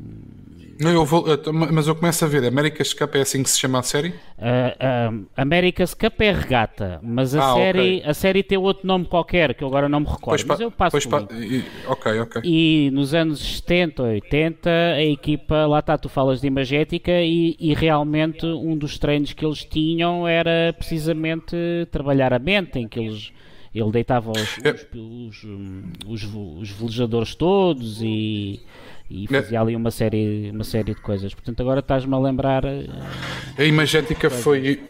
A minha monografia final de curso foi, foi sobre imagética, uh, foi lançamento livre. Uh, o trabalho de imagética no lançamento livre em crianças entre os 10 e os 12 anos. Sim. Quando me sugeriram apresentar este trabalho, eu, imagética, é, agora é este tipo de monografia. Depois de estudar, depois de fazer um trabalho de final de curso, depois dos resultados que eu obtive em várias equipas de basquetebol, eu disse: isto é, isto é qualquer coisa de espetacular, porque quando uhum. tens resultados positivos acima de 70%, quer dizer qualquer coisa. Sim. E fiquei fascinado desde. Eu faço isso comigo, eu próprio treino isso. Uh, posso falhar, mas não deixo de fazer. E acredita que me ajuda bastante. Uh, principalmente, eu não, tenho, eu não tinha feito uh, qualis de jeito e ultimamente tenho trabalhado e tenho resultado. Imagina, antes era uma em 10, agora consigo fazer 3 ou 4 em 10. Ajuda-me. e cada vez com tendência a melhorar. Para teres noção, eu, eu agora neste momento, desde que fui pai e a pandemia, nunca mais perdi. Eu estava com 88 quilos, neste momento estou perto dos 100, ou estou com 102, não tenho a certeza. Mas no último campeonato que eu me apurei uh, da SL para Madrid, uhum. eu estava com um campeonato brutal em termos de competição, que os, espanhóis, que os melhores espanhóis estavam lá todos metidos dentro e dois ou três portugueses. E eu consegui mais velho treinar, fui ao ginásio, estava a treinar no ginásio, estava a ter um acompanhamento uh, do nutricionista e eu pensava que não me ia qualificar porque o nível era muito alto, e já estava velho, já estava com 38 anos, não me engano, 38, sim. E com o trabalho de ginásio, nutrição uh, e o torneio em si comecei muito mal e esse plano começou ao início do torneio e eu cá por me qualificar para Madrid para o final do evento e deixei de fora Carlos Diegues, André Martins André Martins estamos a falar de um menino com 8300 die rating ficou de fora, o Ferreira foi e eu acredito que foi devido ao treino que eu estava a fazer sim porque eu conheço as capacidades do André e conheço as capacidades do Diegues. Também há sorte nas corridas, sim. Claro. Mas tenho a certeza absoluta, mas, se eu não tivesse a fazer o treino nutricional, respeitar horas de sono, ginásio, mente, sangue, corpo são, sim. te garanto que não estava dentro. E achas, uh, então já agora, já agora foi, foi, por, foi por outro caminho, eu já pus aí o, o nome do, do documentário. Ah, okay. É okay. Untold, uh, The Race of the Century, exatamente. Antes de, olha, e acho que Stand, um, sendo o teu trabalho uh, o que é e que, que eu também não, não, não, sabia que era tão profundo, calculava, né? mas não, não sabia. Acho que é um documentário para, para todos um, para todos assistirem porque é, é, é, muito, é muito giro e, e é bastante informativo. Um, okay. Agora esqueci mais ou menos o que é que. O que, é que ah, um, já agora para dizer, última pergunta, eu sei que depois vais ter que dar estes conselhos e as pessoas vão, vão ter contigo, não é? E vão, vão pagar o serviço, mal seria. Mas achas que, por exemplo, mesmo nestas provas, nestas 24 horas uh, que se aproximam, achas que é importante, uh, mesmo um piloto semi-amador ou uma equipa de amigos, achas que não faz mal nenhum, por exemplo, a partir de quinta-feira começarmos a, a, noite, se calhar de quarta para quinta, não, mas de quinta para sexta já tentar a treinar hora, o mínimo de horas de sono. na sexta-feira não comer comida. Com, mas, mas é mais importante, mas mais importante, já treinaram? Ou só vão começar a treinar uh, a partir de quarta? Pois. É porque há um, há um fator que eu costumo dizer. Imagina tu este cenário tu treinaste 20 horas, estás no último split, treinaste 20 horas por uma corrida. E depois, cada um tem a sua vida, obviamente, mas estou só a fazer uma comparação. E depois chega alguém à corrida em que não treinou, começou a treinar na quinta-feira para uma prova de 24 horas, vai para lá para se divertir, não é? E pois. o outro desgraçado que meteu 20 e chega a ter um chega a ter um ou outro, não treinou, não sabe qual é que é a memória muscular que tem que meter no início de corrida com X temperatura, pão! E tu pensas, fogo. Tu achas, bem, olha, tive um toque. Para quem não treinou nada, correr. Para quem passou um mês a treinar, sim. Mas passando à frente, acho que é importante, sim. Até porque nesse dia vai ser exigente aquele dia vai ser exigente para quem vai fazer o turno da noite. E imagina tu este cenário. Acontece, cai a internet e ele liga para alguém e tem que me substituir, que a net foi abaixo. Ou deixam a corrida, mesmo Sim. que sejam para amigos, se começaram, o objetivo é terminar. Claro. Uh, epá, convém descansar bem nos dias anteriores e respeitar horas de sono e alimentação. Sim. Hidrata e hidratação também. Só uma coisa, não se esqueçam de hidratar. E não se esqueçam que, por vezes, estas corridas, quando estamos a fazer longos stints, e quando eu digo em Daytona, o normal é fazer três stints seguidos ou quatro, porque é uma pista que não custa. Sim. Hidratação. Mas atenção, são quatro horas a conduzir. xixis bem preparados e se necessário meter uma fraldinha e não sei o quê, porque não é vergonha nenhuma. Até os pilotos da vida real o fazem. Pois. Porque quando estamos a conduzir, eu estou aqui, eu estou a rir, mas estou a falar a sério. É que depois há aquela situação de ir a correr e voltar. E já foram 30, 20 segundos. Quer dizer, estamos a falar a um nível mais alto, não é? Pá, obviamente, que quando estás com um grupo de amigos, pá, nem, que- nem percas ali 10 segundos, vais fazer o que tens a fazer. Sim. Mas é neste tipo de coisas que às vezes passa completamente ao lado, mas têm que ser relembrados. Ma- Ainda mas hoje é- falo isso com na equipa. Atenção, vais fazer 34 horas, XX antes, porque começamos a ingerir, e principalmente à noite, café, que é para nos mantermos acordados. E depois chegas a uma altura e uma hora em que tu já, tá, já estás tão cansado que já não sabes se fizeste xixi e vens-te sentar para conduzir Exatamente. isto é estúpido e é um ponto parvo no que eu estou a tocar, mas é só um simples ponto em que as equipas e quem está a preparar a corrida se deve preocupar. E falando em estratégias de corrida, e só para, te adiantar um pouco, posso dizer aqui, por exemplo, eh, qual é o teu consumo com 30 graus? E tu vais-me responder 3.18. Então e qual é que é o teu consumo à noite? E tu vais-me dizer 3,22. Então quantas voltas dás durante o dia? Dou 24. Então e à noite? Só dás 22. Então se calhar vamos ter que nos manter na primeira hora ou se- ou segunda de corrida a poupar mais voltas possível, ou nas terceiras, que é quando o comboio vai junto, que é para compensar stints da noite. Alguma vez pensaste nisto? Não. É só um exemplo. Pois. E pronto. Ok. Olha. É neste eh, tipo de serviço, por exemplo. Sim. Sim, falando- sim, sim, sim, sim, sim, sim. Não, eu acho que é, é importante e acho que mais importante é a tua abordagem também enquanto mentor de equipas e, e, a tua, e passares a tua experiência, lá está, derivada dos erros que cometeste e daquilo que foste, foste, foste aprendendo, porque ah, lá está. M- mai- eu acho que também gerir egos e gerir pessoas também é, é uma arte e acho que hum, com o devido trabalho os resultados também, também aparecem por aí, portanto. E às vezes vejo muita malta preocupada em voltas, voltas, voltas, voltas, voltas, chegar à frente, voltas, voltas, voltas, chegar à frente e depois às vezes descuram um mau ambiente que possa existir dentro da, dentro da equipa.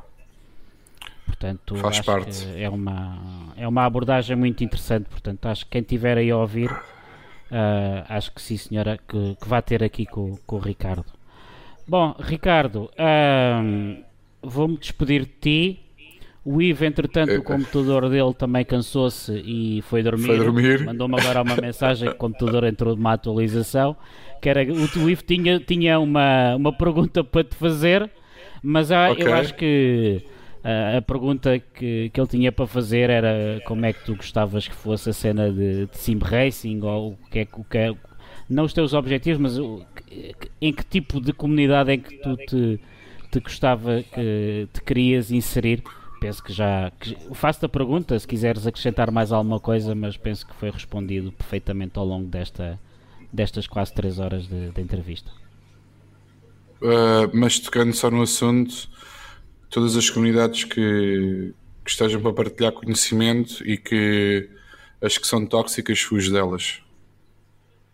Porque não, não tenho paciência. Não é que porque não, de vez em quando não quero mandar um, uma aposta de pescado ou outro, é porque não tenho mesmo paciência.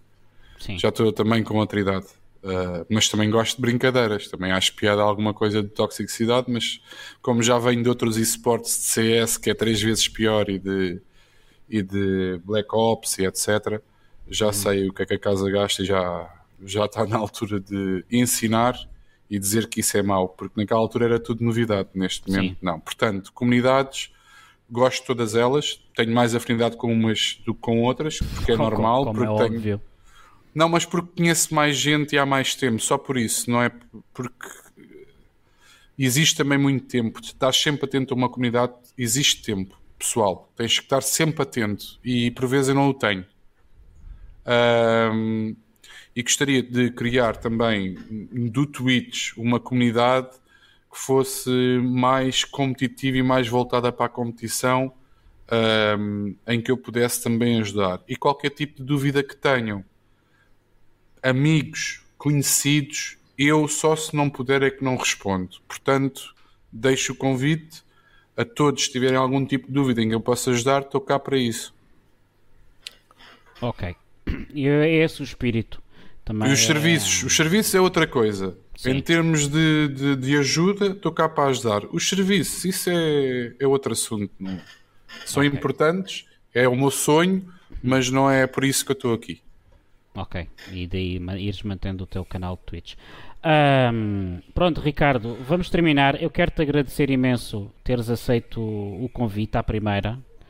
Ahm, epá, foi muito importante. Nós neste este projeto nasceu também de uma troca de mensagens entre mim e o Pedro. E, e nós, nós é também é um bocado ligamos o microfone e temos as ideias e vamos embora. Portanto, ahm, eu também não tenho muita experiência em fazer entrevistas, não tenho sequer grande conhecimento de sim racing ao mais alto nível. Portanto, foi um prazer também estar aqui a aprender contigo e a, e a, e a deixar-te falar, porque temos que dar palavra a quem sabe. Portanto, muito obrigado. Não sei se há mais algum assunto que queiras. eh, Só- queria, só, queria só agradecer-vos pelo convite.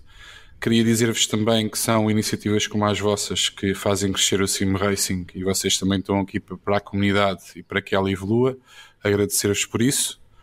Ah, e se no que eu possa ajudar convites a pilotos ou pessoas que, não, não- que vocês não conheçam, terei todo o- prazer em ajudar-vos para este podcast ser eh, enriquecedor e com cada vez mais pessoas ao Sim Racers. Ok. Então, olha, ah, muito obrigado mais uma vez. Vou-me agora despedir de ti. Vou também despedir ao todo o pessoal que, que esteve aí a ver. E até, à até o próximo dia 17, ah, em que vai cá estar o pessoal da, da Simvision, também para fazer um, um pouco o que foi o balanço de 2022 e também para, para apresentarem a, a equipa deles. Portanto, a todos, a ti Ricardo, mais uma vez, muito boa noite e, ah, e até terça.